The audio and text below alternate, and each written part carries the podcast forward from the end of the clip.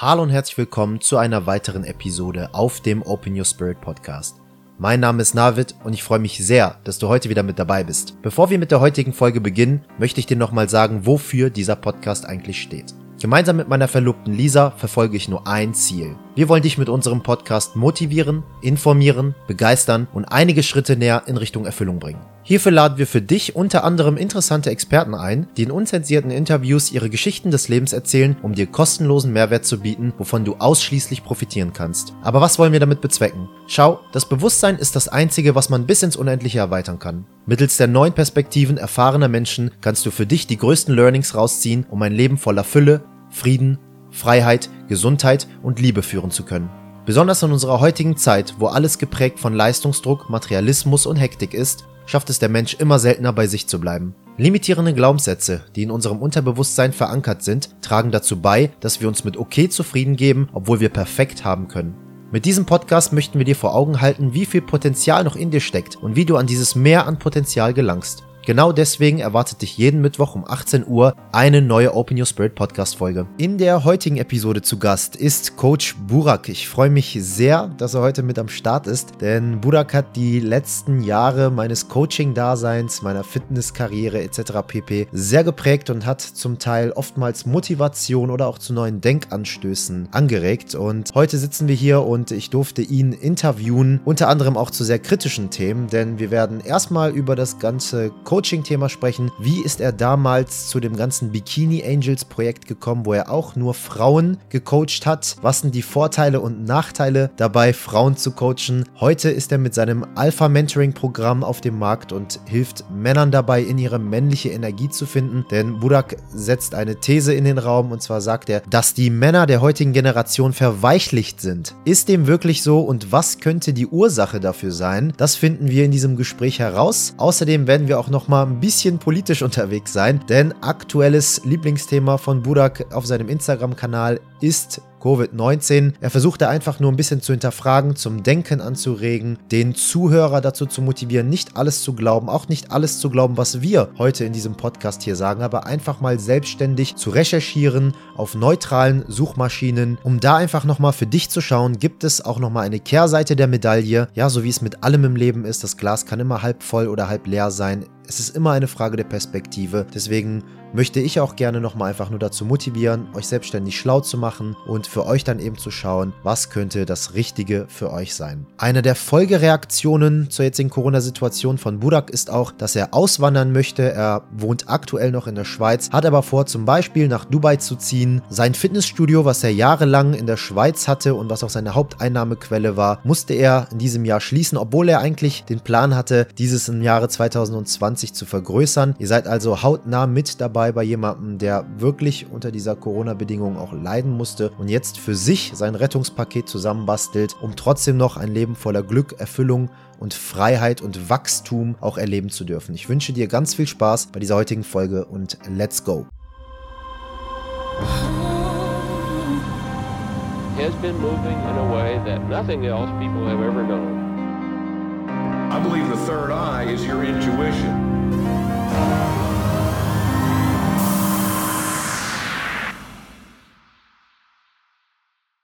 Du hast ja damals schon gesagt, als wir miteinander, ich dachte, war das 2018, 2019, wo wir eine Stunde miteinander gecallt haben und ich mich äh, bezüglich Mentorings bei dir schlau gemacht habe, hatten wir miteinander gesprochen und dann hast du gesagt, ja, du erinnerst mich irgendwie an meine Zeit damals mit Candice, das, was du gerade mit deiner, mit deiner Frau alles durchmachst und, und wie du dich gerade so entwickelst.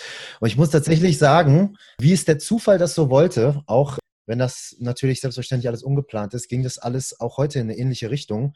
Und deswegen freue ich mich auch so auf die Folge heute, die wir miteinander aufnehmen, weil ich auch ganz genau äh, nachempfinden kann, zumindest zu, zu vielen Themen, was da gerade so bei dir abgeht. Aber ich bin auch einfach mega gespannt, was du mir da von deiner Expertise einfach so mitgeben kannst, von deiner Erfahrung, die du da auch mit an den Tag bringst. Über ein paar Themen, da habe ich einfach gar keine Ahnung. Da freue ich mich, wenn du da überhaupt allgemein mal mich mal so ein bisschen briefst und auch die Community, die wir haben. Und deswegen würde ich auch gerne direkt mal so eine kleine Zeitreise machen. Also so ganz klassisch Vergangenheit, Gegenwart, Zukunft, weil das passt einfach gerade. Und würde gerne mal. Du bist gerade in der Schweiz, ne? Ja, das ist so. Zürich. Noch. Zürich bist noch. du gerade noch. Okay, ja. genau. Kommen wir später drauf zum Thema Zukunft, warum noch. Aber ich würde gerne mal in die Vergangenheit gehen und allgemein mal die ganze Rolle Coach Burak, die du ja heute immer noch verkörperst, mal fragen, woher diese überhaupt kommt und wie diese entstanden ist und dann auch mal gleich so ein bisschen auf die Korrelation eingehen, wie das dann auch bei mir so in der Entwicklung irgendwie war. Mein Gott. Okay. Ich, ich versuche das sehr kurz zu fassen und äh, ich habe es in dieser Form jetzt nie abgeliefert, aber legen wir mal los. Also Coach Burak. Ursprünglich äh, vor 44 Jahren hier in der Schweiz auf die Welt gekommen ähm, wir nennen uns Sekundus, also die zweite Welle, so beziehungsweise Welle ist jetzt genau das Begr der Begriff. Ne? Das sind, äh, die Eltern sind aus der Türkei eingewandert und wir sind hier auf die Welt gekommen. Das, das sind die Sekundus. Und äh, die Ausgangssituation plus minus ist immer wieder ähnlich. Das heißt, wir, ähm, wir wachsen auf in, in einer in einer Sehnsucht nach einem besseren Leben. Die Eltern müssen krampfen. Also meine beiden Elternteile haben äh, gearbeitet äh, und zwar in anstrengenden Berufen. Mein Vater war Automechaniker, meine Mutter hat immer wieder gejobbt, hat äh, Teller gewaschen, an der Kasse gesessen. So, so ein bisschen hat ihr Brot verdient, um uns eine bessere Zukunft zu ermöglichen und natürlich nebenbei auch für sich selbst ihre Zukunft möglichst halt schön zu gestalten dann hatte ich eben jetzt genügend Zeit zu beobachten, wie sich diese Zukunft gestalten kann, mitunter bei den Eltern, Freunden, Bekannten, aber auch bei mir selbst. Äh, die Träume, die man in der Kindheit hatte, die wurden immer objektiver, rationaler und äh, vielleicht sogar ein bisschen kleiner. Ähm, habe ich zumindest äh, bei ganz vielen Menschen so entdeckt. Bei mir war es immer so, ein, ein Drang nach mehr war immer schon in mir drin. Das ist vielleicht ein, eine gewisse Minderwertigkeit, äh, die aus der, aus der Kindheit kommt. Ich war nie richtig gut, äh, wenn es jetzt äh, um, um Selbstwert, Selbstbestätigung geht. In der Schule war ich nicht richtig gut und äh, äh ich war jetzt nie der beliebteste. Äh, ich war nicht jetzt das Kellerkind, aber es, es war einfach so, das haben ganz, ganz viele, ähm, ich würde sagen Balkan, Türkei, ganz, ganz viele in uns drin. wir fühlen uns irgendwo nicht wertvoll genug und wollen das halt irgendwie kaschieren mit dicken Jacken, AMGs und, und, und. Ähm, nun ja, das äh, hatte ich aber dann mit der Zeit. Ich mache jetzt einen Zeit, Zeitsprung, habe wirklich äh, äh, immer den Drang nach vorne gehabt, habe mich weitergebildet, habe mich äh, erfolgreich gemacht im Beruf, im Sport und, und, und. Äh, bis hin zu ähm, einem Bankjob für, für wohlhabende Kunden, wozu ganz viele studieren mussten, habe ich mich äh, über Erfahrung und über Fachkenntnisse und Skills äh, hochgearbeitet, hatte dann halt entsprechend den Status, den meine Eltern sich für mich wünschten, war jeden Tag im Designeranzug maßgeschneidert, Versace-Krawatte äh, an. Äh, und die Eltern konnten stolz auf mich sein, auf das, was ich erreicht habe. Aber innerlich war ich nicht ganz erfüllt und glücklich, weil ich jeden Tag den Beruf, den ich machte, nicht mochte. Das war etwas, was halt Mittel zum Zweck war, damit ich mir für übermorgen halt entsprechend das Leben, ja, wie meine Eltern das früher mit der harten Arbeit gemacht haben, auch äh, gestalten konnte. Ich habe äh, äh, gearbeitet für den nächsten Bonus, für die nächste Beförderung, für die nächste äh, Krawatte, Anzug äh, oder irgendwelche Gadgets.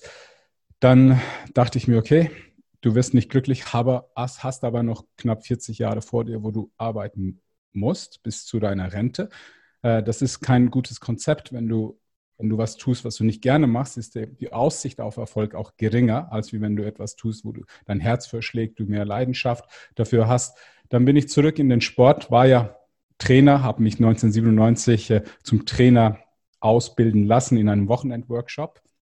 Dann war ich Fitnessinstruktor, habe auch zwei Jahre in einem Fitnesscenter gearbeitet und da hatte ich sehr viel Leidenschaft drin, aber nicht wirklich äh, das Feld, wo man auch äh, gut Geld verdienen konnte, um jetzt finanzielle Sicherheit, geschweige denn finanzielle Ziele zu erreichen.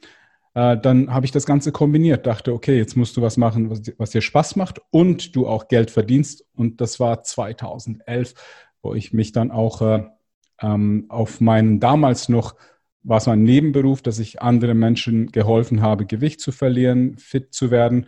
Ähm, dann dachte ich mir, okay, jetzt hast du irgendwo eine Basis von plus minus 20 Kunden waren, dass die regelmäßig einbezahlt haben. Und dann habe ich mich einfach gewagt und habe mich selbstständig gemacht. Und äh, danach habe ich mir mein Zielpublikum, mein Avatar so ausgewählt, dass ich gesagt habe, ich würde gerne wirklich mit Menschen zusammenarbeiten, mit denen es Spaß macht. Äh, ich äh, habe mich dann da auf Frauen spezialisiert, die einen athletischen Körper erreichen wollten. Und dazu kam dann die, diese, diese ganze Bikini-Wettkampfbewegung hinzu. Und dann habe ich mich äh, durch mein, ich sage jetzt mal, meine Fähigkeiten, meinen Willen vorwärts zu kommen, äh, auch zu einem der erfolgreichen Coaches äh, im deutschsprachigen Raum zumindest auch hochgearbeitet. Ja, das ging auch richtig gut bis hin zu einem Punkt, wo ich dann gemerkt habe, okay, jetzt wiederholt sich hier alles.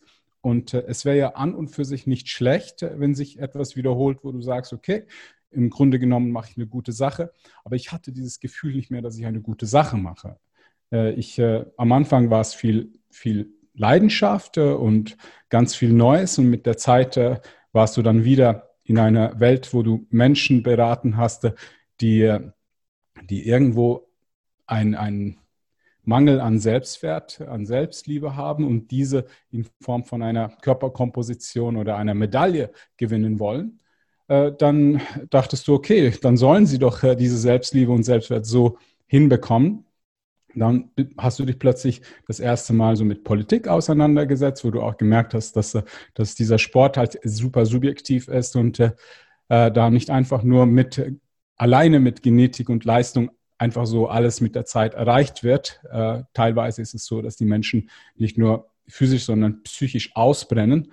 Und äh, dann war ich in einem Job, was ich gut gemacht habe, habe die Leute von A nach G, B begleitet, aber diese wurden dann unterm Strich nicht glücklich. Und ganz oft, und das kennen viele Coaches, war es dann so, dass man auch äh, plötzlich der Verantwortliche dafür war, dass diese Menschen entsprechend dann nicht das erreicht haben, was sie eigentlich wollten. Und dann ist mein Kopf gerollt. Ja, dann war es nicht selten so, dass äh, diese, diese Leute, die früher zu mir gekommen sind, von wegen, ach, mein Coach, der hat, der hat so viele Fehler gemacht, der ist überhaupt äh, einer, der nichts weiß. Dann war ich plötzlich der, der nichts wusste für andere. Dann habe ich gemerkt, okay, das ist, das ist kein, kein äh, nachhaltiger Weg, um letztendlich äh, glücklich zu sein. Du merkst, Glück ist für mich ein riesiger Wert in meinem Leben. Äh, und äh, dann habe ich mich äh, halt mit der Zeit auch Richtung Persönlichkeitsentwicklung slash Fitness, Gesundheit, auch Wettkampfcoaching beschäftigt, habe die Menschen mehrheitlich psychologisch beraten, damit sie, ich sage jetzt mal, Gewohnheiten kreieren, die sie nachhaltig glücklich machen. Und äh, heute ist es so, und jetzt mache ich wieder einen riesigen Sprung, äh, dass ich dann gesagt habe, okay, weißt du was, ich, ich muss die Männer coachen, äh, denn die sollen die Führung übernehmen äh, weil Frauen alleine, wenn sie einfach nur so die Boss-Lady raushängen und auf Instagram 500.000 Follower gewinnen, die werden so auf diese Art und Weise nicht glücklich. Ganz im Gegenteil, äh, die meisten, ähm, die werden unglücklich. Ja. ja, das ist so wirklich Kurzfassung, ja.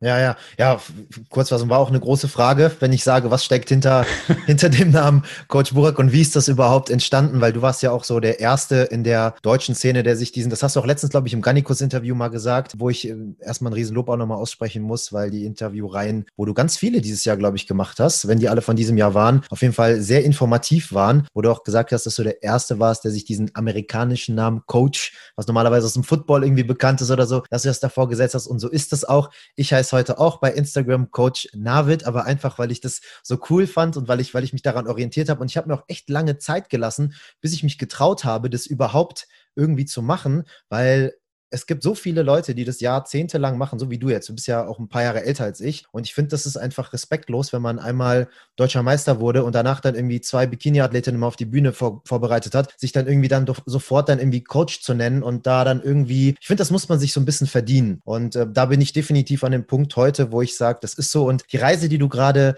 so beschrieben hast, äh, klar ist es auf seine Art und Weise individuell, aber so dieses Thema Körper, Geist, Seele, also von, vom Bodybuilding bis hin zur Persönlichkeitsentwicklung, dann zur Bewusstseinserweiterung. Das ist ja genau das, was du so gegangen bist. Und ich weiß nicht, ob du auch die Doku von Dorian Yates kennst. London Real hieß die. Ja, ja, habe ich gesehen. Und, und da redet er ja auch genau über diese Thematik. Und das war damals auch irgendwann so ein Auslöser, wo mein bester Freund und auch Mentor Das ist der Bruder von meiner, von meiner Verlobten, von der Lisa, wo der dann zu mir gesagt hat, irgendwann, wo ich dann ein paar Meisterschaften gemacht habe und so weiter, na, wird irgendwann landen alle Leistungssportler und, und, und äh, Bodybuilder etc. irgendwie bei der Spiritualität, beim, bei, der Bewusstseinserweiterung. Warum ist das so? Zumindest die, die nach außen hin sehr erfüllt und glücklich erscheinen, die sich irgendwie ein bisschen losgelöster sind von der ganzen und, und ich sag mal freier sind, kettenloser unterwegs sind. Warum ist das so? Und wir haben dann angefangen, als ja, Jungs das irgendwie da so zu hinterfragen und, und sind dem dann über die letzten Jahre nachgegangen. Und das werde ich auch mein Leben lang irgendwie noch nachgehen. Es ist eine, eine Lebensprüfung, würde ich sagen. Aber ich kann definitiv heute verstehen, warum das so ist. Und ich finde es auch mega schön, wie du diesen Weg gegangen bist, weil dein Weg damals sehr viele andere Wege geebnet hat. Du hast äh, viele Leute dazu motiviert. Ich glaube, du warst auch einer der ersten, der über Testosteron-Ersatztherapien und so weiter auch bei YouTube äh, überhaupt kommuniziert hat. Heute wird das Thema Stoffen äh, mehr oder weniger komplett vergewaltigt. Salonfähig, ja.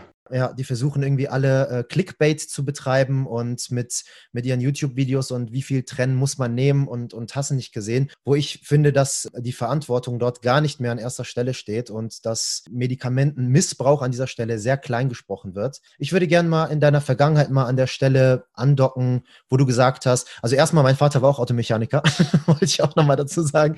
Und ich bin ich auch zu der Generation, die hier in Deutschland aufwachsen durfte und geboren ist, bei dir in der Schweiz, wofür ich sehr dankbar bin. Äh, meine älteste Schwester ist noch in Iran geboren. Meine Eltern kommen ursprünglich aus dem Iran. Und ich würde gerne an der Stelle mal andocken und fragen, was war eigentlich deine Motivation? Was war so dieser Kick, der dir gesagt hat, ich will hier raus aus diesem 9 to 5, aus diesem oberflächlichen Versace-Anzug. Ich möchte da, ähm, da raus und ich will jetzt endlich mein eigener Herr sein, selbstständig sein. Was war so der Auslöser, wo es gesagt hat, okay, bis hierhin und nicht weiter und ich will jetzt raus aus dieser Abwärtsspirale? Ich glaube nicht, dass es bei mir einen Auslöser gab. Ich glaube, das ist die Kumulation vom, vom Dauerschmerz. Äh, das, was du vorher gesagt hast, äh, dass viele in die Spiritualität finden, das hatte sehr viel damit zu tun, dass äh, man irgendwann mal merkt, dass das Glück nicht von außen kommt. Und ich habe die Jagd von, von, im Äußeren wirklich die ersten äh, knapp äh, 35 Jahre meines Lebens gesucht und habe mittlerweile wirklich auch eine ziemlich stolze Bucketlist, bei dem ich die meisten Punkte schon abgehakt habe. Ich war auf Waikiki Sonnenbaden, äh, am Karneval in Rio de Janeiro, äh, you, you, name it. Ich war schon mehrfach äh, in allen Kontinenten plus minus äh, und äh, auch so ein bisschen die Schickimicki-Dinger durchgezogen, wie Superjachtfahren in Cannes, äh, beim, in Monaco, Pokern im, im Café de Paris.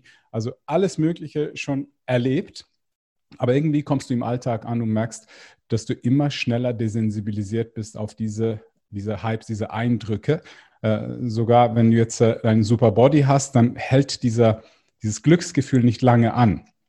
Und äh, dann merkt man halt, dass, äh, dass die Suche außen nicht sehr sinnvoll ist. Wobei ich ganz ehrlich sagen muss, dass, äh, äh, dass ich auch nichts davon halte, wenn jetzt ein 25-Jähriger spirituell ist. Also ich, will es jetzt nicht nicht äh, verurteilen. Ähm, aber ich glaube, dass es einen Sinn hat, wieso, dass wir unser Ego ähm, zuerst auch äh, auf ihn hören müssen. Das ist ein Grund da, wieso, dass wir am Anfang nichts haben und unser Ego treibt uns an, in dieser materiellen Welt auch zu kämpfen und aus diesen Kämpfen Erfahrungen zu sammeln und, und besser zu werden. Du, du bekommst äh, aus deinen Kämpfen wirst du, wirst du fähiger, du bekommst Kompetenzen und äh, machst was aus dir. Danach ist es so, dass du ein erfahrener Kämpfer, ein Ritter bist, der seine dein, seine Fähigkeiten auch weitergeben kann. Zuerst hast du nichts, bist du nichts, kannst du nichts und dein Ego sagt dir, komm schon, schau da, shiny object, go for it. Und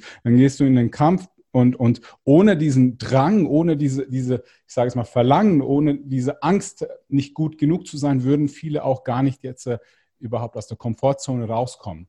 Und solche Menschen, die aus Angst vor der, ich sage jetzt mal, außerhalb der Komfortzone zu kommen, in die Spiritualität gehen. Ich glaube, das, das ist nicht der richtige Weg. Das ist eine defensive Haltung. Das ist auch keine, keine Wahl, die man bewusst trifft. Man sagt einfach, okay, das ist nichts für mich, wagt mich nicht dahin und ich bin spirituell. Nein, bist du nicht, weil, du wählst einfach den Weg des geringeren Widerstands und wählen kannst du an dem Punkt, wo du sagst, ich weiß, wie sich das anfühlt, ich weiß, wie das ist und ich weiß, dass es nicht das Richtige ist. Ja, und äh, ich, ich glaube, das, ist, äh, das ist auch etwas, was du mit, mit deinem Erfolg persönlich und mit deinen Kunden auch schon mehrfach erlebt hast. Definitiv. Was man hier an dieser Stelle nur klarstellen muss, ist, Zeit ist relativ. manche Leute, die Spaß haben, an der Playstation zu zocken, dann vergeht die Zeit äh, rasend schnell und wenn du gerade die Wohnung putzt und du hast da gar keinen Bock drauf, dann vergeht sie langsam. Ähm, der eine, der wird mit 20 Millionär und stirbt mit 25, weil er zu viel Drogen genommen hat und der andere, der ähm, lebt bis 40 ein Leben in Depression und Burnout, findet, findet sich dann auf einmal und wird 90. Ja. Gebe dir recht. In dem Fall ist einfach Zeit relativ und ich finde, dass man besonders heute in dieser Zeit, wo wir Internet haben, wo wir Kommunikation haben, etc. pp, dass man so schnell an Wissen auch gelangen kann und auch Erfahrung, wenn man die gewisse Weitsicht auch mitbringt und in diesem Falle aber auch mal sein Ego beiseite legen kann. Du sagst ja, das Ego ist wichtig, man braucht es gerade in dieser materiellen Welt. Ja, die Frage ist nur, will man vielleicht in dieser materiell, materiellen Welt, will man noch bleiben? Oder möchte man sich vielleicht der auch irgendwie mal so ein bisschen entziehen? Da werden wir später uns sonst auch vielleicht mal so ein bisschen drauf beziehen. Und am Ende des Tages auch nochmal die andere Frage, was ist überhaupt Spiritualität? Was ist spirituell? Spir Spiritualität ist in meiner Wahrheit zumindest einfach nur die Innenschau, zu seinem wahren Ich zu finden, sich selbst zu hinterfragen, wo du auch selber gesagt hast, okay, ich suche die ganze Zeit irgendwie das Glück und Erfolg und Ruhm und Ehre im Außen und versuche meinen Selbstwert dadurch zu steigern. Aber irgendwie merke ich, das geht nicht und du bist die ganze Zeit in demselben Loop gefangen und äh, versuchst dann dahin pokern, da Rio de Janeiro, da Monaco und äh, hier neue Klamotten, dann AMG, wie du das am Anfang schon so schön gesagt hast. Aber irgendwie ist man immer in diesem Konsum gefangen und man findet da irgendwie nicht raus. Und wie kann man diese Abwärtsspirale, was es ja ist, beenden? Und das ist ja ganz klar die Innenschau und das ist ja für mich Spiritualität. Mhm.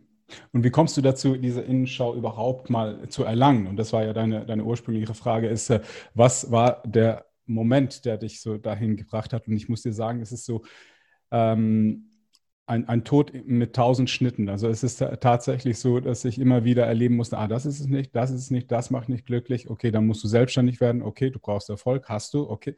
Und immer wieder.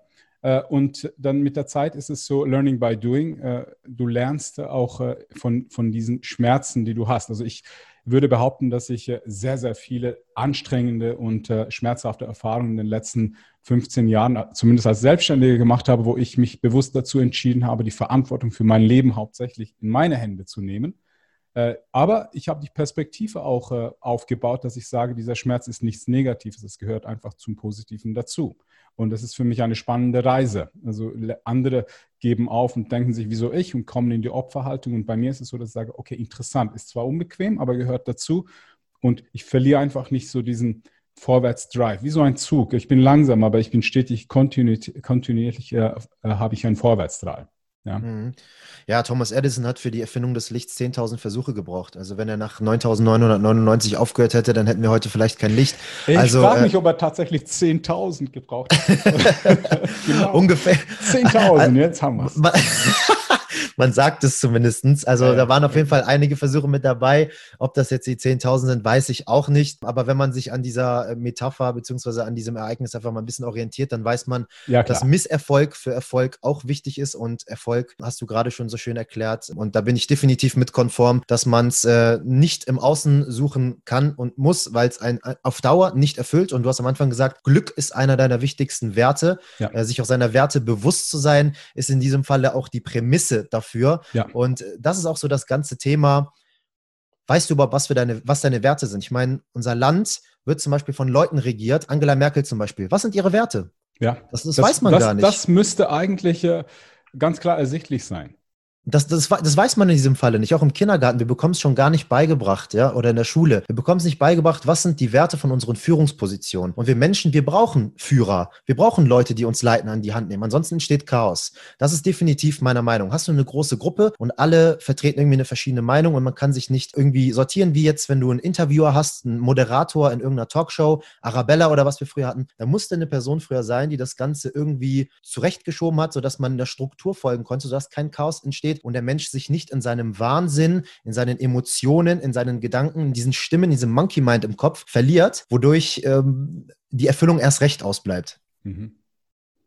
Ja, ich bin absolut konform mit dir. Das wäre das Wichtigste zu wissen, die Führungsposition der Arbeitgeber, die Politiker, was für Werte sie haben. Denn diese Werte entscheiden letztendlich, was, wie dieser Mensch den Entscheidungsprozess auch äh, durchführt. Denn, denn wenn du gegen deine eigenen Werte lebst, du die nicht kennst, aber ständig im Konflikt mit den eigenen Werten bist, dann leidest du und dann geht das in eine Depression. Irgendwann mal bist du in einem Leben, wo du nicht hingehörst. Äh, und äh, wenn du dich von jemandem führen lässt, der auch wiederum gegen deine Werte vorgeht, dann, dann passiert genau dasselbe. Also man könnte eigentlich sagen, dass die Werte so ein bisschen der innere Kompass sind. Ja. Mich würde mal, würd mal interessieren, außer Glück, was sind denn noch deine Werte? Was sind so deine Ankerwerte, wo du. Wachstum und Freiheit. Okay, das sind deine drei, drei Ankerwerte, wo du dein ganzes Leben. Das, ja, das sind die Ankerwerte. Schön, ja. okay. Nochmal für den Zuhörer, Werte sind dafür da, um sein Leben darauf auszulegen, dass du sagst, jede Handlung, die ich in meinem Leben vollziehe, jeder Gedanke, jede Emotion, die soll aus diesem Wert entstehen. Das ist zumindest so, wie ich Werte für mich verinnerlicht habe und verstanden habe. Und äh, dass du immer im reinen Gewissen deine Handlung vollziehen kannst und dass du weißt, okay, du bleibst dir selber auch treu und bist dementsprechend auch authentisch. Authentizität könnte auch ein Wert sein in diesem Falle.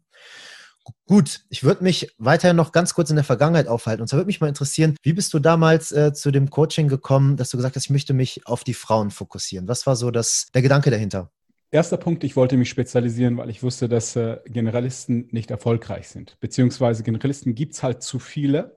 Jeder kann alles und deswegen ist es so, dass man jetzt auf der Suche nach etwas Spezifischem selten auf Generalisten zugeht.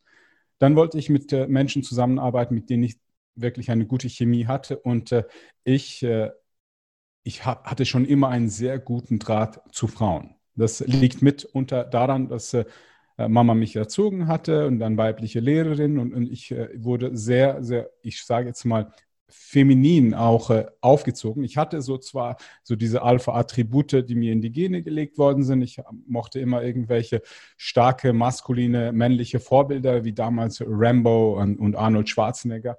Nichtsdestotrotz hatte ich Mühe, mich, und das ist auch mitunter ein Alpha-Attribut, mich mit Männern zu connecten, weil die irgendwo immer Konkurrenten waren. Und äh, äh vielleicht war das äh, ein, ein, so, so ein, eine Strategie, um in, in, Kontakt mit Frauen zu kommen, obwohl ich jetzt keine, keine romantischen, sexuellen oder sonst irgendwelche Ambitionen hatte. Aber ich wusste einfach, das sind keine Konkurrentinnen und mit denen kann ich es gut und die hören auf mich. Ich hatte schon eine gewisse äh, autoritäre und kompetente Art und Weise mit, äh, mit denen umzugehen, sodass sie auch das gemacht haben, was ich ihnen auferlegt habe. Äh, daher habe ich gesagt, okay, ich will mit Frauen zusammenarbeiten, dann will ich mit Athletinnen zusammenarbeiten, weil die sind die schwierigsten. Also insofern schwierigsten, ja, nicht nur schwierigsten äh, in psychologischer Hinsicht, sondern ähm, es, ist sehr unnatürlich, eine Frau auf die Bühne zu bringen. Ihre Natur sagt, okay, die gehört irgendwo bei 20 Prozent Körperfett hin und äh, du zwingst sie runter auf vielleicht äh, 10, 12 Prozent KFA. Äh, und äh, das ist wieder ihrer Natur. Muskulatur, dieses Maskuline ist auch nicht typisch weiblich. Da gibt es ganz, ganz wenige, die das mit in die Wiege gelegt bekommen haben, die aber letztendlich als Vorbilder dienen und jetzt eifern ganz viele denen nach. Und du als Coach äh, auf Biegen und Brechen bringst du sie dann auf die Bühne und die sehen tatsächlich so aus, wie sie sich das vorgestellt haben. Und diese Fähigkeit, sie dahin zu bringen, hat mich sehr kompetent gemacht. Ich musste mich mit, äh, mit äh, Biochemie auseinandersetzen und ich hatte überhaupt nichts am Hut damit. Ja? Und auch so diese, bevor diese ganze Science-Bewegung äh, überhaupt äh, in, in Gang gekommen ist, habe ich mich mit äh, irgendwelchen Studien auseinandergesetzt. Ich musste mich mit der Lipolyse, wie wird Fett verbrannt, wie kriegt man dieses Hüftspeck weg. Äh, und äh, das hat mir geholfen, letztendlich aus meiner Komfortzone als äh, Mann rauszukommen, weil für mich war es insofern damals als 30-Jähriger, 25, 30-Jähriger relativ einfach, Körperfett zu verlieren. Ich musste irgendwie aufhören, Pasta zu essen, weniger Brot, weniger Reis und irgendwie hat es dann geklappt. Ja? Und bei Frauen hat es irgendwie nicht geklappt. Und deswegen musste ich da viel mehr rauskommen, rausholen. Ja, das war mein Beweggrund. Verstehe, verstehe. Und deswegen sage ich auch die ganze Zeit, ich bin immer wieder erschrocken bei allem, was du sagst, auch bei den Dingen, die ich noch nicht war, wie viele Korrelationen da einfach vorliegen. Und ich glaube, das ist auch der Grund, warum ich dich auch schon immer so lange verfolgt habe. Und weiß ich auch gerne an einem FIBO-Stand, ich glaube, da warst du damals noch mal bei Gym Queen einmal. Da bin ich sogar einmal hingekommen und habe sogar mal mit dir ein Foto gemacht und haben auch kurz gequatscht. Das ist ein bisschen her und auf der FIBO sind so viele Leute, das kann man sich ja auch nicht merken. Aber da hat man dann einfach so einen Verbindungspunkt gehabt. Ich bin auch mit einem Frauenhaushalt aufgewachsen. Der Kontakt zu Frauen war besser. Heute äh, hatten wir auch unser Coach Coaching-Team und äh, Bikini-Mädels sind unsere Hauptkundenmetier, die ich dann auch tagtäglich betreue. Und das sind einfach so diese ganzen Schnittpunkte, weswegen ich mich auch sehr auf das Podcast heute gefreut habe. Was ich bei Frauen aber auch so sehr mag, muss ich ganz ehrlich sagen, ist, dass sie dankbarer sind. Ja. Findest du das auch? Ja, sie sind super als äh, Zielpublikum für Geschäfte, weil wenn du den Frauen helfen kannst, sind es die unglaublich dankbarsten und machen sehr gute Werbung für dich. Mhm. Mhm. Aber wehe, äh, du, du hast sie irgendwie auf, äh, auf, auf dem falschen Fuß erwischt. Da machen sie eben auch Werbung. Mhm. Ich finde das beim, beim Wettkampfcoaching speziell, gerade in dieser, du hast schon einmal angesprochen, politischen Szene. Ähm, du warst ja früher auch mal Kampfrichter, ne? Ja. Und dann, ich habe auch da damals den Tumult mit dir mitbekommen und dann ging es ja auch raus, weil andere Verbände und du sollst nicht und tu nicht und dies und jenes. Das kenne ich auch. Ich bin ja auch Kampfrichter, auch wieder eine Gemeinsamkeit ähm, heute bei einem Verband in Deutschland. Und ja, sobald du mal in deiner Insta-Story, weil du einen Athleten hattest, der auf, einer anderen, auf einem anderen Wettkampf gestartet ist, weil du da mal ein Verbandslogo oder irgendwie sowas dann drauf hattest, wurdest du sofort abgemahnt. Ne? Und dann hieß es, ey, noch einmal und du darfst nicht mehr. Und ich bin dann halt eben so, ey Leute, ich mache das ehrenamtlich lass mal bitte die Kirche im Dorf. Ich mache gerade was für euch, ich tue euch einen Gefallen. Und wenn ich meine Athleten bei einem NAC, bei einem GmbF-Wettkampf oder irgendwie sowas unterstützen will, weil ich damit mein Geld verdiene, dann mache ich das. Ja, mit dem Kampfrichter sein verdiene ich nicht mein Geld. Und da, Freiheit ist einer deiner Werte, ist auch definitiv einer meiner Werte, da lasse ich mich nicht in meiner Freiheit einschränken. Ne? Allgemein, diese Zeit mit, mit dem Coaching, die wir heute immer noch machen, aktiv machen, ich finde, da gibt es immer so eine Symptomatik, die entsteht ganz schnell. Ich finde, da kannst du bestimmt was zu sagen. Und zwar, irgendwann wird der Coach immer zum Feind. Hast du das auch? Mhm.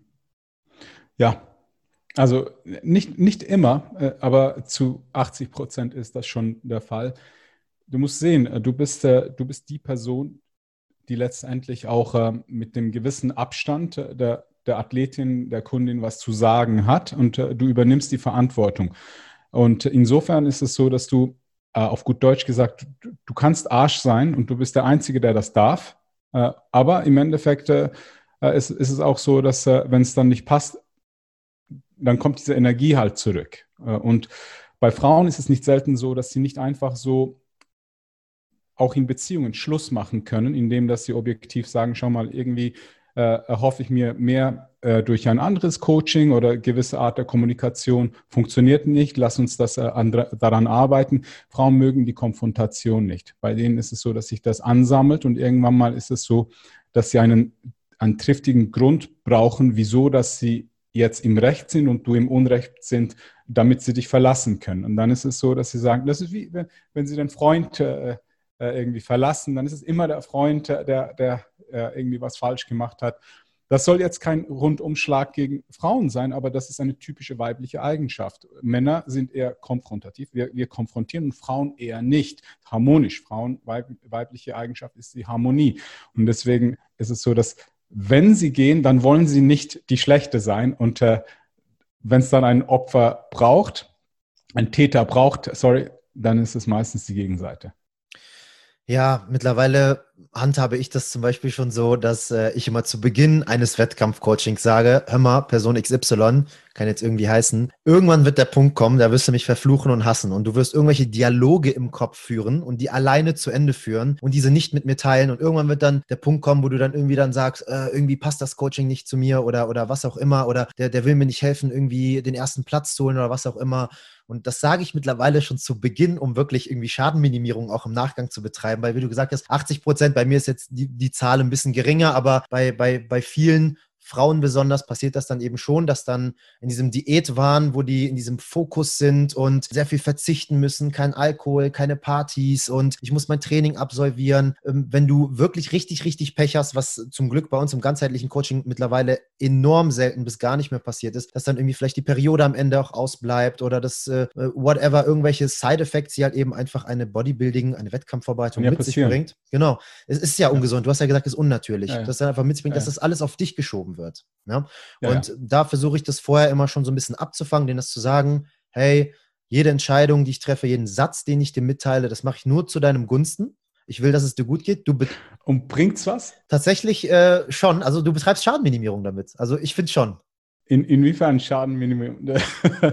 dass wenn irgendwann der Punkt kommt, Schadenminimierung meine ich, dass wenn irgendwann der Punkt kommt bei der Dame, ja. dass sie sagt, äh, oh, ich entwickle gerade negative Emotionen aus einem zu Anfang sehr euphorischen und positiven Coachings, mhm. dass die dann schreiben und sagen, hör mal, die Situation, wie du mich damals gewarnt hast, ich habe irgendwie das Gefühl, das kommt gerade, mhm. können wir mal über die und die Situation sprechen. Okay. Also dann tatsächlich auch konfrontativ, so wie die Männer.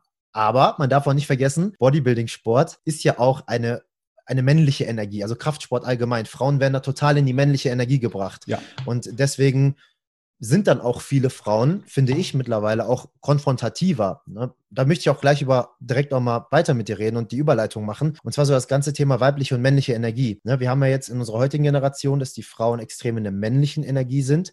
Das sprichst du ja auch immer oft an. Und die Männer irgendwie auch verweichlich sind. Deswegen hast du auch dein Alpha-Programm zum Beispiel auf die Beine gestellt. Ja. Da würde ich mich gerne freuen, wenn du mal so ein bisschen was zu sagen kannst, warum das Ganze so entstanden ist, deine Erklärung, das, was für dich gerade so Sinn macht, warum die Frauen so in diese männliche Energie kommen und warum die Männer in unserer heutigen Gesellschaft so verweichlicht sind.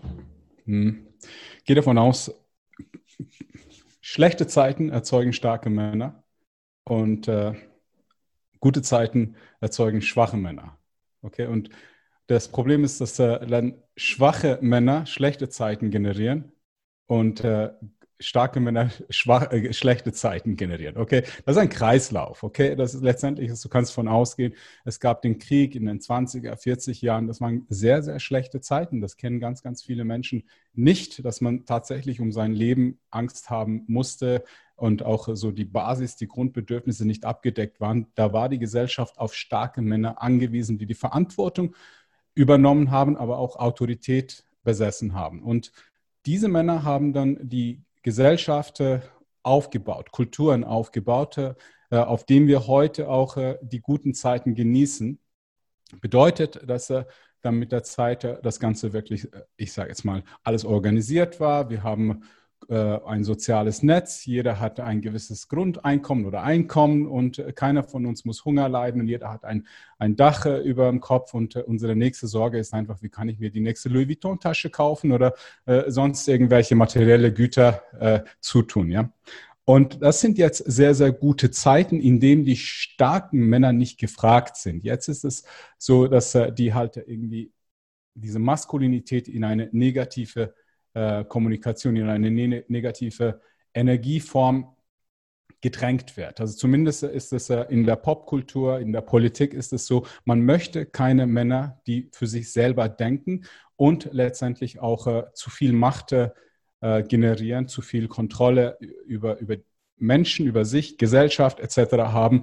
Denn das gibt eine Umverteilung der Macht. Dann ist es so, dass der der Staat, was der eigentliche Mann äh, ist, dann entsprechend Konkurrenten an Bord, äh, an Bord hat. Wenn du überall jetzt ganz starke Männergruppen hast, jetzt einfach mal, äh, damit wir das äh, bildhaft uns vorstellen können, wir haben überall Hells Angels Gruppen. Ja? Das sind eigentlich Jungs, die sagen, okay, weißt du was, ich mache meine eigenen Gesetze, ich habe meine eigene Ethik, meine eigene Moral. Das sind nicht äh, jetzt unbedingt alles nur schlechte Menschen und, und äh, schaden anderen. Nein, die lassen sich einfach nichts sagen, von jemandem, der selbst ein Monopol hat und sagt, okay, du darfst nicht. Die sagen sich, nein, ich darf, weil ich ein Mann bin und ich will die Verantwortung für mein Leben in die Hand nehmen. Die lassen sich nicht viel sagen. Und wenn du jetzt eine Gesellschaft hast von ganz vielen starken Männern, dann ist es natürlich so, dass der Staat entsprechend diese Macht nicht in der Hand hat. Und deswegen seit Jahrzehnten, ich würde sagen Anfang 70er Jahre, ging die Propaganda so richtig los. Äh, die erste feministische Welle war eine sehr gute Sache. Ich bin absolut dafür, dass Frauen gleichberechtigt sind und gleiche Gesetze, gleiche Rechte haben wie, wie Männer. Also Menschen sollen alle die gleichen Rechte haben. Nichtsdestotrotz ist es aber so, dass sie, sie nicht gleich sind. Genauso wenig wie wir Männer in allem genau gut sind oder gleich gut sind wie Frauen. Frauen sind kommunikativer, sie sind emotionaler, sie sind sozialer, äh, sie sind viel mehr im Element äh, der, der Gefühle. Und wir eben sind viel besser in, in unserer Tatkraft, in unserer Entwicklung. Sogar äh, in der Entwicklung grundsätzlich von Kindsbeinen her ist es so, dass der Mann eher sich entwickeln muss und der Frau wird äh, das, was sie zumindest äh, in einer, ich sage jetzt mal, Paarbeziehung, romantischen Beziehung für später für Reproduktion und Familie interessant macht, mehr oder weniger in die Wiege gelegt. Jede Frau äh, mit 14, 15, 16, 17 ist es plötzlich so, dass, dass sie attraktiv ist, anziehend ist. Und bei Männern ist es selten so, dass sie mit 17, 18 oder 20 Jahren, also die Frauen sich um diese Männer streiten. Also wir müssen uns zuerst mal attraktiv machen, weil wir anders gemessen werden. Frauen werden von Männern äh, gemessen, also sprich, wir sagen, okay, was wollen wir? Und Frauen äh, sagen, was sie an Män Männern wollen. Und das sind total unterschiedliche Sachen. Äh, Frauen schauen schon, ob der Mann gut aussieht, sprich äh, die Gene vorhanden sind, äh, die interessant sind, ob er entsprechend auch sozialen Status hat, was wiederum bedeutet, dass er mehr Sicherheit genießt, ob er genügend Ressourcen auch hat. Und das ist alles interessant für die Frau letztendlich, damit sie sagt, okay, ich treffe jetzt die Wahl für den besten Mann, den ich haben kann. Umgekehrt ist es so, dass der Mann sagt, okay, ich will eine Frau, die, die schön ist und jung ist. Also meistens, äh, also schön und jung, das, das ist meistens so, wenn man Männer fragt von, von 20 bis 70 und denen Bilder zeigt und sagt, okay, welches sind die schönsten Frauen, da gibt es Studien dazu. Im Schnitt ist die Frau so circa 21, 22 Jahre alt, wo die Männer sagen, das ist die attraktivste. Das ist einfach, weil die von der Natur her halt diese Zeichen aussendet, wo wir sagen, okay, die hat alles, äh, was, was wir suchen äh, für Reproduktion. Auch wenn wir keine Kinder wollen, ist es so, dass es für uns attraktiv ist. Das wissen die Frauen auch. Deswegen gibt es äh, Geschäfte, die nennen sich Forever 21 und äh, deswegen ist es so, dass sie auch äh, sich jünger machen und nicht älter. Wenn sie sich schminken, ist es äh, nicht selten so, dass sie sich halt jünger, sexier machen und nicht unbedingt jetzt grau und falten. Das ist nicht in. Ja, es wird alles straffer gemacht und nicht schlaffer gemacht. Das ist, das ist äh, nichts Neues. Nun ja, jetzt ist es äh, so, dass wir seit 70er Jahre, 80er Jahre und 90er Jahre hatten wir eine sehr schöne Entwicklung. Keine signifikanten Kriege, zumindest nicht im deutschsprachigen Raum. Äh, ein, ein unglaublicher Wohlstand, den wir genießen dürfen. Äh, und äh, jetzt ist es so, dass wir ein anderes, ich sage jetzt mal, andere Götter haben. So in unserem, in unserer, in unserem Mittelstand geht es jetzt plötzlich mehr um, um Status, um Sicherheit, um Kontrolle, um letztendlich auch dieser ständige Konsum, dass man Signifikanz hat, dass man Individualität hat, dieser Wettbewerb untereinander. Und das wurde natürlich von der Marktwirtschaft ziemlich früh erkannt. Und äh, jetzt äh, geht es darum, wie kann man jetzt äh, viel mehr Geld von, von, von den Menschen subtrahieren. Und wenn der Mann arbeitet und die Familie glücklich macht, dann ist es so, dass da nicht sehr viel mehr zu holen ist. Und das war ursprünglich in den, in den 60er Jahren, das waren die goldenen Jahre, a Golden Generation, the Greatest Generation hat man die auch genannt. Da war es absolut üblich, dass der Mann, egal ob er jetzt äh, bei McDonald's oder sonst irgendwo gearbeitet hat, mit seinem Einkommen eine dreiköpfige Familie ernähren hat können, ein Auto hatte, einen Fernseher hatte, sie haben Urlaub machen können, er hat die Familie unterhalten können. Dann äh, war es so, dass äh, der Feminismus gekommen ist. In der zweiten, dritten Welle hieß es, äh, Frauen brauchen einen Mann genauso viel wie ein Fisch ein Fahrrad. Und entsprechend äh, wurde den Frauen immer wieder dieses Empowerment eingeredet. Und dafür wurden sie in eine Opferrolle gesetzt, äh, wo man gesagt hat, der Mann, der kriegt alles, du kriegst nur 70 Cent für den Euro, den er bekommt, äh, und er nimmt dir was weg. Das ist so ein bisschen die Botschaft, die auch ständig ähm, auch überliefert wurde. Und den Männern wurde im gleichen äh, Atemzug gesagt, dass sie irgendwie äh, toxisch sind. In den Filmrollen haben sie nicht mehr so diese maskulinen äh, Rollen gehabt. Sie wurden so ein bisschen in diese El Bandi-Rolle geschoben. Meistens ist es ein, ein lustiger Beta, für den sich keine Frau streiten würde. Aber das wurde uns als Vorbild halt vor die Augen gesetzt, mit der Absicht, dass die Frauen jetzt mehr in das äh, Geschäftsleben, in das Berufsleben gehen. Jetzt hat man plötzlich aus derselben Familie äh, noch jemanden, der sich in, in das Berufsleben stürzt. Es wird mehr umgesetzt. Also zum einen ist es so, jetzt haben wir Konkurrenten. Jetzt ist meine Frau meine Konkurrentin, wenn es um den Job geht, wenn die Jobanzahl jetzt nicht plötzlich mehr wird. Wenn die Jobanzahl mehr wird, ist es jetzt so, dass man sagt, okay, jetzt gibt es ganz, ganz viele teilweise nicht so sinnvolle Berufe. Nichtsdestotrotz kann man sagen, okay, es gibt einen Konsum. Konsum wird gefördert. Wenn, wenn Geld verdient wird, müssen auch Steuern bezahlt werden. Und jetzt haben wir die Soße 2020. Wir haben, jeder muss arbeiten. Wenn du eine Familie hast mit äh, zwei Kindern und der Vater nur durchschnittlich verdient, dann ist es super schwierig, so eine Familie durchzubringen. Geschweige denn Altersvorsorge und so weiter. Das heißt, die Frau muss fast arbeiten. Das, es gibt fast keine Alternative. Äh, und äh, jetzt wissen wir nicht, wie wir aus dem Ganzen rauskommen. Zudem kommt, dass äh, die Menschen es verlernt haben, glücklich zu sein. Also man, man, wartet immer auf den Tag, wo man plötzlich sein Leben leben kann, also dieses berühmt-berüchtigte Hamsterrad. Äh, und unterm Strich ist es so, dass die Beziehungen darunter leiden. Es funktioniert nicht mehr. Es gibt immer mehr äh, Single-Mütter. Rund 70 Prozent aller Ehen, die werden in den ersten sieben Jahren geschieden. Zu 80 Prozent ist es so, dass die Frau diese Trennung einleitet, weil sie äh, unzufrieden ist, vielleicht entweder schlecht gewählt hat oder äh, eben falsch gewählt hat, weil sie zu lange gewartet hat und dann mit 30 gesagt hat, okay, weißt du was, ich muss jetzt einfach einen Versorger finden, der, mit dem ich äh, Familie aufbauen kann. Abenteuer hatte ich in der Vergangenheit schon genug. Jetzt will ich etwas Sicheres. Aber dieses Sichere ist eben so, dass das nicht nachhaltig erfüllt. Okay. Ja, und jetzt äh, haben wir die Rollenvertauschung. Wir sind mittendrin. Wir haben keine maskulinen Vorbilder. Es ist immer noch so, dass die, das Männliche vertoxifiziert wird. Den Frauen werden Vorbilder vorgesetzt, äh, wie Beyoncé, Oprah, wie auch immer. Es wird ihnen gezeigt, dass sie, dass sie stark sind, dass sie alles können, was der Mann auch kann. Nichts dagegen. Aber das Problem ist halt, gesellschaftlich ist es so, dass diese ganze Entwicklung uns nicht wirklich äh, glücklich macht. Würdest du sagen, dass das, also erstmal Dankeschön für die, den ganzen Input und all das, was du sagst. Es baut alles sehr schön aufeinander auf und macht ja auch Sinn. Nur der, ich sag mal, Otto Normalverbraucher, der die Mainstream-Person, die von 9 to 5 arbeitet, nach Hause kommt, den Schlüssel auf den Tisch schmeißt und sagt, ach, zum Glück ist jetzt Feierabend, sich auf die Couch knallt, in die Tüte ja. Chips greift, Fernsehen guckt, Medien konsumiert. Ja, es gibt verschiedene Kanäle und auf den Kanälen gibt es Programme. Also die, die Begriffe sind ja schon so gewählt, um einen auch zu, progr zu programmieren. Also es ist total interessant. Also jeder, der sich mal mit dieser Bubble überhaupt auch befasst. Ich würde auch sagen, dass du und ich jetzt in einer Bubble zum Beispiel stecken oder wir in Bubbles stecken, weil wir immer noch eine Randgruppe sind. Mhm. Wir sind ja immer noch eine Randgruppe, wenn wir das System zum Beispiel kritisieren oder wenn wir sagen, ja. ey, einige Dinge, wie die sich jetzt hier entwickelt haben, die sind nicht richtig, die sind nicht gesundheitsorientiert, die sind nicht glück- und erfüllungsorientiert, mhm. sondern eher Geld- und Machtorientiert. Mhm. Was würdest du sagen, ist so die Kernintention hinter dem Ganzen? Wofür braucht man noch mehr Geld, noch mehr Macht und noch mehr kranke Menschen?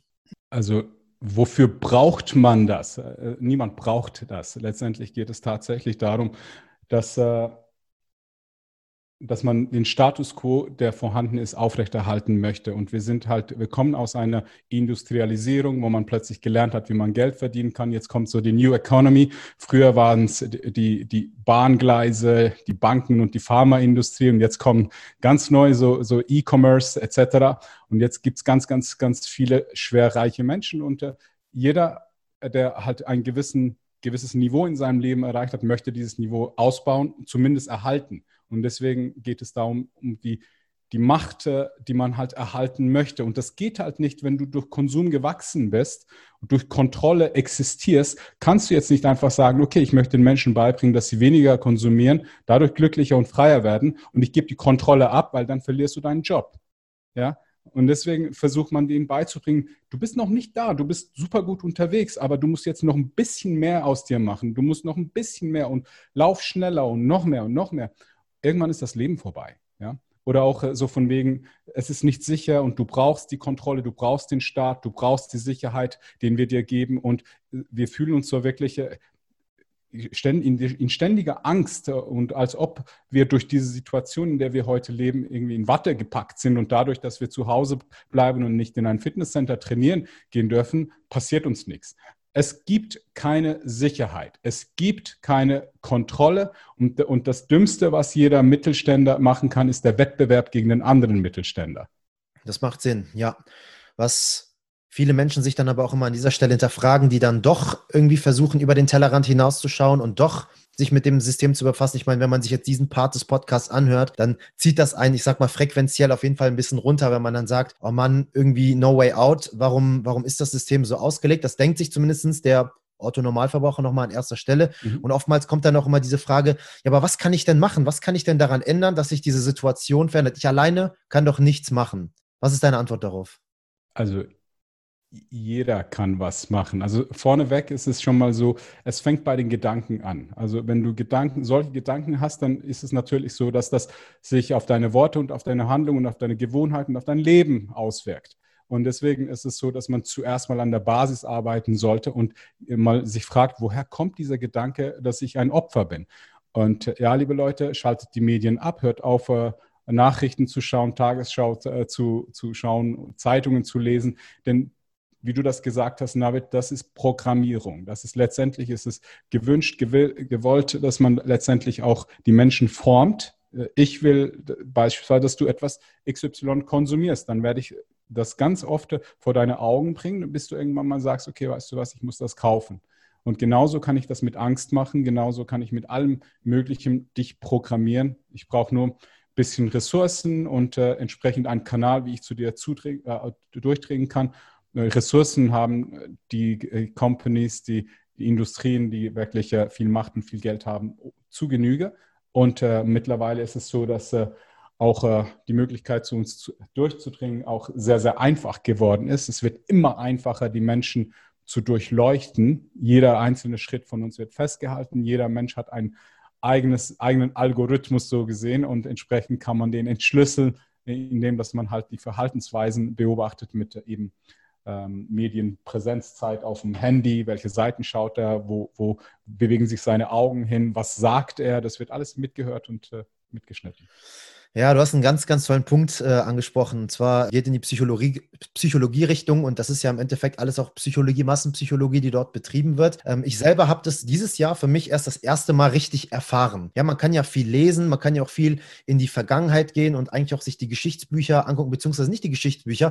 Man muss eher sich mit Historikern auseinandersetzen. Denn Historiker, die sammeln Informationen, die sind nicht wie Journalisten, die so schnell wie möglich Informationen haben wollen und es sofort kundgeben, mhm. sondern Historiker sammeln über die Jahre Jahre versuchen, das Puzzle so gut wie möglich zusammenzustellen. Beispiel zum Beispiel auch 9-11 oder irgendwelche anderen Fälle, die wir so in, unserer, in unserem Leben, in unserer Laufbahn so erlebt haben, mhm. wo mittlerweile bewiesen worden ist, dass das nicht so funktioniert haben könnte, wie es ist. Aber der Mensch, der hinterfragt nicht mehr. Ne? Einfach weil, mhm. wir, weil wir irgendwo in unserem Egoismus auch gefangen sind. Ego hast du ja heute auch schon mal angesprochen. Hauptsache mir selbst geht's gut. Und dann ist alles andere irgendwie auch egal. Und ich habe für mich dieses Jahr das erste Mal erfahren, gerade auch so das ganze Thema Medien. Klar, man hat es immer mal wieder gehört, man wird programmiert und hier und alles.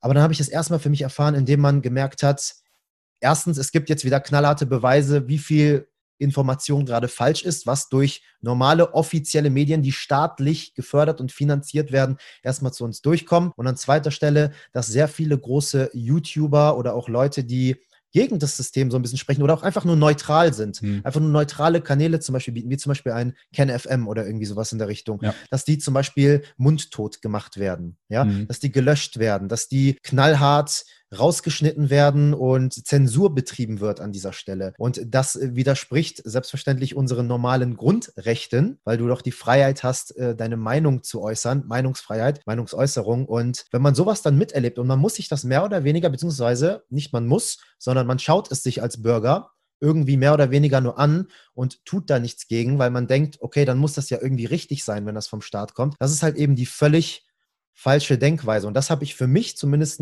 in diesem Jahr, auch wenn ich nicht zu krass politisch hier auf dem Podcast mich irgendwie positionieren möchte, aber hier geht es jetzt gerade nicht mehr um Politik, sondern hier geht es um Gerechtigkeit, was einer meiner Werte ist wiederum. Wir haben schon mal über Werte gesprochen und Freiheit selbstverständlich auch, das gehört mit dazu. Glück resultiert dann auch daraus, was du eben so schön genannt hast. Und hier fühle ich mich zumindest in meiner Freiheit, in meinem Glück, äh, in meinem Dasein sehr stark eingeschränkt. Hm. Ja, dem ist, dem ist so. Also die, Menschen, äh, die meisten Menschen, die sind halt, äh, denen geht es weder schlecht noch richtig gut. Die sind so lauwarm. Und das ist problematisch. Wenn es wenn, dir so weder schlecht noch, noch richtig gut geht, dann ist es so, dass du halt äh, wirklich äh, fast schon wie die Biologie das vordiktiert reagierst. Du sagst, ich werde, solange es mich nicht tangiert, solange es jetzt mich nicht persönlich störte, gucke ich weg gucke ich weg. Dann ist es so, dass ich sage, ah, es ist schon blöd, dass jetzt die Fitnesscenter zugemacht haben. Puh, zum Glück habe ich kein Fitnesscenter. Ja, es trifft nicht mich.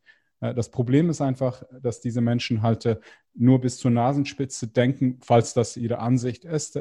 Denn wenn man das Ganze halt ein bisschen verstehen möchte, dann wird man merken und erkennen, dass das letztendlich auch eine Freiheitseinschränkung für sie bedeutet aber im gewissen Punkt ist es so, dass, äh, dass, äh, dass man so weit gekommen ist und sich dann fragt, wie ist das jetzt passiert? Also heute, in, wir sind sehr, sehr fortschrittlich, Deutschland, Österreich, Schweiz und bei uns ist es so, wir, wir dürfen teilweise raus, demonstrieren. Im dümmsten Fall ist es so, dass wir halt Bußgelder bekommen. Aber in anderen Ländern ist es so, dass die tatsächlich mittlerweile um ihre Existenz kämpfen müssen. Das heißt, sie können ihre Mieten nicht mehr bezahlen. Sie können sich kein Essen auf den Tisch kaufen. Und wenn die dann auf die Straße gehen, dann haben sie entsprechend mehr Frust und mehr Grund. Jetzt ist es aber so, dass sie im Gegenzug noch mehr staatliche Gewalt erfahren. Dann, dann ist es nicht so, dass einfach jemand dich ermahnt und dir ein Bußgeld gibt, äh, sondern da wird mit Schlagstöcken drauf äh, zugeschlagen. Und das ist nur etwas, was ich erwähne, damit wir sehen, wie weit das es gehen kann. Das sind genauso Menschen wie du und ich, aber die sind jetzt einfach zwei, drei Stufen unter uns. Und die Entwicklung, die wir jetzt machen, das ist genau eben das, dass wir uns in eine Stufe runter entwickeln, in jeglicher Hinsicht. Sei es jetzt äh, äh, volkswirtschaftlich, Wohlstand, äh, Freiheit, aber auch für, für, ganz, ganz viele halt, halt, auch spirituell ist es so, wenn du plötzlich wieder in deine, in deine äh, Grundbedürfnisse, um dein, ich sage es mal, um, dein, um deine Existenz dir Sorgen machst, dann kannst du nicht äh, gemäß Maslow'scher Pyramide ganz oben in der Selbstverwirklichung äh, landen. Ja, du bist jetzt wieder gezwungen, ganz in den Keller zu gehen und da zu schauen, okay, wie, wie was stelle ich an, damit das Ganze aufgeht, ich die Miete bezahle und und und.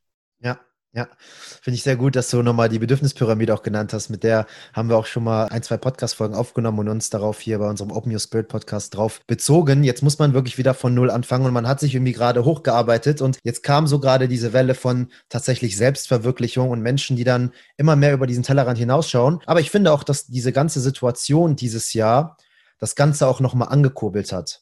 Ja. ja. ich finde ja. das, also um das Ganze auch nochmal positiv zu drehen ja. und nicht immer nur die negativen Dinge zu sehen, sondern das einfach mal so. zu sagen, so viele Menschen sind dieses Jahr wach geworden, so viele Menschen, Aufgewacht. ja, mhm. So viele Menschen haben dieses Jahr an Klarheit gewonnen. So viele Menschen haben dieses Jahr wortwörtlich, haben sich Eier wachsen lassen, um endlich mal zu hinterfragen. Ja, auch das, was wir jetzt gerade sagen, soll ja auch hinterfragt werden. Das, was, was, was ich mache, denke, soll hinterfragt werden. Alles soll hinterfragt werden. Man soll sich selber hinterfragen, um damit dann auch vorwärts zu kommen. Wenn du alles so hinnimmst und die ganze Zeit darauf wartest, dass irgendwann wieder irgendwie alles gut wird und ja, irgendwann kommen die Impfungen und dann wird hoffentlich alles wieder wie früher. Wenn du hoffst, dann, dann, dann wirst du dein Leben lang hoffen und du wirst niemals von diesem Glück, worüber wir jetzt auch schon mehrfach gesprochen haben, du darfst es niemals schmecken können und du wirst immer diesen bitteren Ton dein Leben lang mit dir, mit dir rumtragen. Und das ist äh, im Endeffekt schade, weil jeder seine Realität sich selber schafft und du am Ende des Tages Herr deiner eigenen Wahrheit bist. Und äh, es ist ja eigentlich irgendwo auch so einfach, muss man ja so sagen, ja. wenn man, wenn man den Schalter mal umlegt und wenn man anfängt, in eine andere Richtung zu denken und auch seinen, sein, seine Emotionen, sein Wohlbefinden, sein Gemütszustand nicht von äußeren Dingen abmacht, genauso wie unseren Selbstwert, was wir eben schon ganz zu Beginn als Thematik haben, mit äh, einem AMG, mit einem Versace-Anzug und allem drum und dran. Und hier ist das ja genau dasselbe. Wir versuchen unser Glück, unseren Erfüllungsgrad von Dingen im Außen irgendwie abhängig zu machen und geben Verantwortung ab. Mhm. Ja, weil wir sagen, ich hoffe darauf, dass irgendwann eine Impfung kommt und dass es dann alles wieder gut wird, anstatt das Ding mal selber in die Hand zu nehmen. Ne? Mhm. Und zu dem Thema verweichlichte Männer, da möchte ich mich gerne nochmal drauf beziehen. Und zwar würdest du sagen, dass das ein Teil der Ursache ist, dass wir so viele verweichlichte Männer als Führungsposition haben, dass wir gerade in dieser Situation mit Corona, ich spreche es mal aus, gerade stecken? Ich, ich glaube, dass, dass, dass es eher einfacher ist, diese Thematik so durchzuziehen, weil wir eine eher verweichlichte oder sagen wir mal so emotionale Gesellschaft haben. Verweichlicht ist, äh, können sich manche angegriffen fühlen. Ich meine das in keinsterlei Hinsicht äh, als äh, Angriff oder negativ. Ich meine einfach, dass es die Balance fehlt. Es braucht die Emotionalität, aber es, es braucht auch, auch die Objektivität. Und bei mir ist es so, dass die Objektivität zu kurz kommt. Besonders in der jetzigen Entwicklung ist es so, ich verstehe es. Ich, ich will ja nicht, dass irgendjemand äh, leidet, äh, krank wird oder verstirbt, um Gottes Willen, aber ich will die Zahlen verstehen. Und äh, mein, mein rationelles Gehirn sagt, okay, aber da sind so viele verdammte Ungereimtheiten und niemand erklärt es. Also es ist so offensichtlich. Und wenn ich jetzt von, von in, ich sage jetzt mal, früher im Krieg, als es nicht gut lief mit, mit dem Krieg und äh, man so langsam auch ähm, kurz davor war zu verlieren, dann haben die Radios immer noch äh, die Botschaft gegeben, wir sind an der Front, wir gewinnen, der Feind zieht sich zurück, obwohl man schon total am Arsch war. Das ist Propaganda. Und das passiert jetzt umgekehrt. Jetzt ist es plötzlich so, dass die, äh, die Zahlen, ob jetzt mit Corona, an Corona, Corona, Pandemie, der Begriff wird verändert. Äh, dann ist es plötzlich so, dass Bilder auftauchen, die wirklich in den, in den großen Medien äh, genutzt werden, wo man sagt, okay, diese Särge, die irgendwann mal irgendwo in Lampedusa von den Flüchtlingen waren, werden plötzlich äh, instrumentalisiert und tauchen plötzlich auf, von wegen in Italien an Covid ganz, ganz viele Tote. Dann das Bild äh, von, von einer Intensivstation wird plötzlich mehrfach über, überall verwendet. Das, ist, das macht für mich keinen Sinn. Und das ist für mich ungenau. Und, und deswegen ist es so, dass ein, ein rationeller Mann und eine rationelle Frau wird sich jetzt sagen, hey, kannst du mir das bitte erklären? Ich will ja das Richtige tun, aber du machst mir das Leben jetzt ungemein schwer, indem dass du Zahlen abfällst und, und die Medienberichte ungenau sind. Das fehlt. Ich glaube, das ist so eher äh, die Seite, die fehlt. Es wird, wir sind in einer sehr emotionalen Zeit und Emotions before Rationality. Das ist so das Problem, was wir heutzutage haben. Du beschäftigst dich ja aktuell, weil du ja selber auch als selbstständige Person davon betroffen bist. Du hast ja ein eigenes Fitnessstudio. Gehabt. Nein, ich habe es ich hab's liquidiert vor zweieinhalb Monaten. Okay. Du redest in deinen IGTV-Videos, die du auch immer wieder hochlädst, wo du Free Talk betreibst und einfach mal aus der Seele dann auch sprichst, weil du dich ja auch selber mit der ganzen Thematik intensiv befasst, hast du auch gesagt, dass du dich zum Beispiel schon frühzeitig darauf vorbereitet hast, dass du irgendwo schon ein Gespür hattest. Ja. So, wie, wie ist das entstanden? Vielleicht können wir uns auch mal auf ein paar Zahlen beziehen, die du eben schon genannt hast, wo du meintest, die machen für mein, für meine Rationality, für mein rationales Denken keinen Sinn. Ja. Kannst du da vielleicht mal ein, zwei Beispiele nennen für die Hörer, nachdem du dich jetzt so lange mit der ganzen Thematik befasst hast, was dort nicht passt? Ich bin kein Spezialist, Navid. Ganz ehrlich, nein, ich habe mich, ich, ich habe Besseres zu tun, als jeden Tag äh, über Covid die Statistiken auszudeutschen. Äh, es, es, war, es war einfach so, dass ich als erstes äh, zu den Leuten ge gehört habe, die was dazu gesagt haben. Ähm, ich sage es mal so. Mein Gym, ich habe schon ganz früh mich dafür entschieden, dass ich das äh, äh dieses Jahr entweder ausbauen werde oder damit aufhören äh, möchte. Und dann, als diese ganze Geschichte gekommen ist und ich für mehrere Wochen und Monate geschlossen hatte, habe ich mich dann dazu entschieden, dass ich das äh, aufgebe, weil ich das nicht mehr möchte, dass mir irgendwann jemand kommt und sagt, okay, du darfst jetzt nicht arbeiten, du, du kannst nicht jagen gehen, okay, aber du hast trotzdem die Ausgaben als Jäger, deine Miete etc. musst du immer noch bezahlen und das wollte ich nicht. Und daher habe ich sehr schnell als Selbstständiger, der nicht un unglaublich viele Reserven hat, merkst du halt oder bist du schneller in der Reaktion? Es ist nicht so, dass ich sage, ah, okay, ich habe jetzt meine zwei Millionen und ich kann daraus leben und kein Problem, sondern ich dachte mir, nein, nein, nein, das, das tut mir weh. Und wenn es dir weh tut, dann bist du auch äh, viel, viel sensibler bei der Sache und hörst genau zu, wenn was gesagt wird. Und rein von den, von den Zahlen her, überleg mal, am Anfang war es so, dass China damit wurde schockiert die Bilder vom Mann, der umgefallen ist, die, die ganzen Gänge in den Krankenhäusern, die, die weinenden Krankenschwestern, das war die Schockreaktion, die uns vor die Augen geführt wurde. Mittlerweile ist es so, dass du über China nicht viel hörst. Und ganz klar, es, bei China ist das Lustige, dass bei knapp 5000 Toten auch aufgehört wurde, über Covid-Tote zu reden. Ist fertig, 5000 Tote. Auf die Million runtergebrochen ist es so, dass das drei Tote pro Million sind, weil, weil China irgendwie eine Milliarde Einwohner hat. Okay? Äh, und, äh, und auch so diese, diese Zahlen, die vorerst gekommen sind, von wegen an Corona, mit Corona verstorben.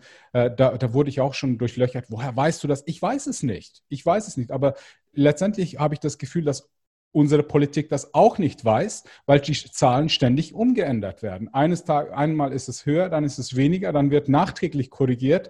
Und was ich aber weiß, ist, dass die Anzahl Toten gesamthaft auf, auf ein Jahr bezogen, auf eine Nation bezogen, überhaupt nicht angestiegen sind. Es ist nicht so, dass wegen Corona jetzt plötzlich 10 Prozent mehr Menschen sterben. Ganz im Gegenteil, es gab Jahre, an denen mehr Menschen gestorben sind, also grundsätzlich.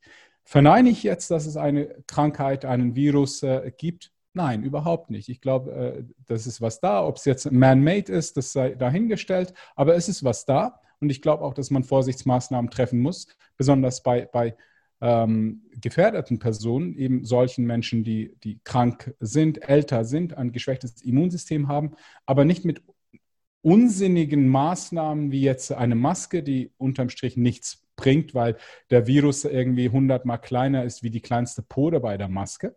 Dann wiederum macht es doch keinen Sinn, dass ich währenddem, dass ich laufe in einem Einkaufszentrum, habe ich die Maske an, aber wenn ich mich runtersetze, kann ich es abziehen. Jetzt atme ich in ein Paralleluniversum oder was? Dasselbe. und, und das sind, das sind so, so, oder jetzt haben wir so ein, ein Lockdown bis Weihnachten und zwischen Weihnachten und Neujahr ist es offen. Dann wieder um bis abends 22 Uhr und danach ist äh, Ausgangssperre. Das ist totaler Brainfuck. Das ist einfach den Menschen äh, Sachen machen zu lassen, die keinen Sinn machen. Und deswegen ist es so, je mehr sie Sachen machen, die keinen Sinn machen, desto mehr werden sie dann übermorgen Dinge tun, die keinen Sinn machen oder sagen, hey, komm schon, gib mir endlich die scheiß Impfung, damit ich wieder leben kann. Ja, ja. Das ist ja genau das, was die ja, was die ja erzeugen wollen. Endlich diese, diese Scheißimpfung sich, äh, sich einführen zu lassen. Wobei wir ja normalerweise bei Impfung, ich glaube 10 bis 15 Jahre, eigentlich ist es ja so geregelt, die man ja eigentlich ja. braucht, bis ein Impfstoff wie eigentlich überhaupt auf den Markt kommen darf. Ja. Und jetzt soll innerhalb von wenigen Minu äh, Monaten wobei 48.000 Menschen, wo die über die Hälfte Placebo war, irgendeine Studie vollzogen worden ist. Ich möchte jetzt nichts Falsches sagen, wir sind keine Virologen oder Epidemiologen. Oder wenn man irgendwie beim JKI auf die Seite geht und sieht, dass äh, vor ein paar Jahren vom Drosten noch eine Studie online ist, die sagt, dass ein PCR-Test eigentlich gar nicht aussagekräftig ist. Und jetzt wird sich an der Zahl von einem PCR-Test orientiert. Ja. Ne? Ähm, ich glaube, das war irgendwie ein PCR-Test mit über 34 Zyklen, dass dort mhm. irgendwie keine, keine richtige Aussagekräftigkeit äh, Aussagetätigkeit vorliegt. Ja. Sowas wird halt nicht hinterfragt und sowas wird natürlich auch nicht in den Medien geteilt. Ja? ja. Welcher, welcher Kanal oder welches Programm ist denn mal so richtig Corona-kritisch? Es kann ja nicht sein, dass es nur die eine Seite gibt. Sonst gibt es auch immer zwei Seiten von einer Medaille. Genau, das und jetzt wird Genau, und jetzt wird irgendwie immer nur eine dargestellt. Und wenn wir über Immunsystem reden und Immunsystem schwach und wir müssen unser Immunsystem stärken, hör mal, da bist du der Father of Coaches gerade hier in Deutschland und, und wir, die gerade hier irgendwie nachkommen. Und wir wissen doch alle, ein Immunsystem stärkst du, wenn du äh, dich gut ernährst, wenn du genug Schlaf hast, wenn du mhm. auf deine Ernährung achtest, genau, wenn du Sport machst, wenn du selbstverständlich auch äh, geistig soziale Kontakte hast, weil dich das ja auch von innen heraus einfach stark macht, wenn du, wenn du geistig klar bist ja. und äh, wenn nicht mehr geraucht wird, wenn nicht mehr Netflix geschaut wird, wenn nicht mehr Chips gegessen wird und faul äh, zu, zu, Hause rumgesessen wird, dadurch stärkst du doch dein Immunsystem und all das wird dir irgendwie genommen, mhm. um das dann irgendwie gegen eine, gegen eine Impfung zu ersetzen. Und das macht für mich in meiner Wahrheit halt einfach auch keinen Sinn und deswegen hinterfrage ich. Wie gesagt, wir sind keine Spezialisten, aber man hinterfragt und man denkt zweimal nach und nimmt die Dinge nicht nur an. So, jetzt ist natürlich ähm, gefragt, was für Konsequenzen stehen gerade an. Besonders bei dir. Du hast dein Gym geschlossen. Das heißt, deine Haupteinnahmequelle, nehme ich mal an, ist in diesem Falle zu Beginn weggebrochen. Mhm, und zu Beginn, äh, jetzt, ja. genau. Und jetzt hast du natürlich auch umgestellt, angepasst. Genauso ähm, wie Lisa und ich das auch gemacht haben, wo ich sehr dankbar für bin, dass wir die Schritte eingeleitet haben. Und jetzt habe ich mitbekommen bei dir über deinen Instagram-Account, dass du auswandern möchtest. Das ist so, ja. Ist das quasi die Konsequenz der ganzen Corona-Situation? Ja, also ein Jahr zuvor wusste ich nicht, äh, dass ich heute an diesem Punkt sein werde. Äh, nur als Information vor einem Jahr dachte ich mir, okay, ich, mein Vertrag läuft in einem Jahr aus, dann werde ich mein Gym vergrößern. Das war so ein bisschen die Idee. Okay. Ähm, das Gym war schon meine ein Haupteinnahmequelle. Nichtsdestotrotz äh, habe ich zwei Standfüße. Du weißt, ich komme aus dem Online-Coaching. Ursprünglich habe ich die Bikini Angels wirklich nur online gecoacht. Und äh, jetzt habe ich einfach das äh, in dieser Zeit, wo wir den Lockdown hatten, damals äh, März bis Mai oder bis Juni sogar, habe ich dann halt alles äh, in mein Coaching investiert, habe mich diesbezüglich auch weitergebildet, habe Kooperationen gestartet mit, äh, mit äh, Webentwicklern und, und auch Marketingleuten, um jetzt das Ganze mal ein bisschen zu pushen. Heute läuft es. Ich bin wirklich richtig glücklich drum. Denn auf der einen Seite ist es so, dass ich jetzt keine Einnahmeeinbuße hatte. Andererseits ist es so, dass ich jetzt die Fixkosten los bin, die mich das Gym monatlich gekostet hat. Also wenn ich da jetzt nicht irgendwie 50 Kunden hatte, die äh, entsprechend auch äh, einbezahlt haben, ich hatte äh, ein exklusives Gym mit hohen Beiträgen, dann hätte ich ein Problem. Äh, also habe ich das nicht mehr am Hals und jetzt äh, habe ich mich äh, dazu entschieden, dass ich sage, okay, weißt du was, das Leben ist da, um Erfahrungen zu sammeln. Das Problem bei den meisten Menschen ist, dass sich dasselbe Jahr immer und immer wiederholt. Sie, sie werden zwar älter, sie sagen, okay, ich habe jetzt bin zehn Jahre älter. Nein, du hast zehnmal dasselbe Jahr wiederholt. Du hast dieselben Erfahrungen gemacht, du hast dieselben Freuden und Ängste durchgemacht. Und das kann es nicht sein. Also wenn wir wieder einen Sprung zur Spiritualität machen, glaube ich, dass das Leben, was wir leben dürfen, ein Geschenk ist. Äh, und wir haben einen Körper, das ist unser sozusagen unser Taxi, was äh, dafür da ist, damit wir diese, diese Eindrücke vom Leben sammeln dürfen, alles, was es gibt, äh, und uns einfach insofern auch so gesund erhalten sollten, damit wir auch möglichst viele Eindrücke gewinnen. Das bedeutet, der Mensch, der lebt der stirbt drei Tode. Der, der erste Tod, den kennen wir, das ist äh, der physische Tod, in dem dass er äh, hauptsächlich äh, Herz-Kreislauf-Probleme hat, Krebs, Unfall. Ähm, das sind so diese Probleme, die, die wir alle kennen. Das zweite ist kognitiv, er verliert die Fähigkeit, sein Mentales zu brauchen. So Alzheimer ist typisch dafür. Der dritte Tod, den besprechen ganz, ganz wenige Menschen und daran sterben aber die meisten heutzutage, das ist der emotionale Tod. Du verlierst dann sp später mit, mit 30, 40, 50 die, die Fähigkeit, glücklich zu werden. Das heißt, du schaffst es nicht. Es ist einfach so, du bist festgefahren in einem Leben, was jetzt einfach mal äh, da ist, äh, um zu überleben und zu existieren, ähnlich wie Gemüse. Es gibt dich einfach, du hast deine Grundbedürfnisse gedeckt und du wartest einfach mal irgendwie auf, äh, auf den nächsten Tag. Und das hatte ich bei mir. Mitunter habe ich äh, das in meiner Ehe erlebt. Ich habe eine sehr, sehr gute Beziehung zu Candice, aber äh, wie viele das vielleicht über Instagram wissen, ist es so, dass ich seit drei Jahren nicht mehr mit ihr zusammen bin. Wir haben es versucht. Wir waren äh, knapp zehn Jahre zusammen und wir kommen super klar miteinander aus. Wir lieben uns als Menschen, aber als romantisches Paar haben wir uns leider verloren, weil wir so diese Polarität verloren haben. Ist, deswegen bin ich auch grundsätzlich auf diese Mann-Frau-Geschichte gekommen, weil ich das verstehen wollte. Polarität bedeutet, wenn du, wenn du dich gegenseitig anziehst, dann bleibst du attraktiv anziehen. Ja? Aber wenn ihr plötzlich so wie Bruder und Schwester und Geschäftspartner, keine Geheimnisse, volles Vertrauen und ihr seid mehr oder weniger eins, dann leidet natürlich auch äh, die, die Romantik, die Sexualität unter der ganzen Geschichte und du gibst einen ganz wichtigen Teil von dir auf. Und wenn du da sagst, okay, ich, ich, ich bin nicht mehr glücklich und dann sagst, okay, könnte ich glücklicher sein? Ja. Will ich? Ja. Also musst du nach einer Lösung suchen. Beruflich sehen sich auch ganz viele, das, ich nenne das mal jetzt eine Sackgasse. Ja? Beruflich sind auch ganz viele in einer Sackgasse, wo sie sagen, okay, ich bin jetzt 45 Jahre alt, ich bin jetzt Banker, kann nichts anderes, mache den Job zwar nicht gerne, aber ich habe keine anderen Möglichkeiten. Sackgasse, du hast noch 20 Jahre vor dir. Ja?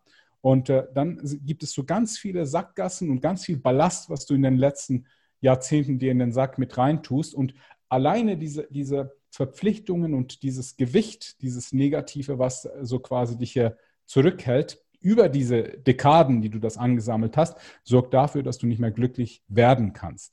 Das heißt, als erstes dachte ich mir, okay, was musst du machen, damit du einfach mal glücklicher wirst? Gas geben war nicht so die richtige Lösung. Das habe ich in den letzten Jahrzehnten gemacht. Ich musste Ballast abwerfen.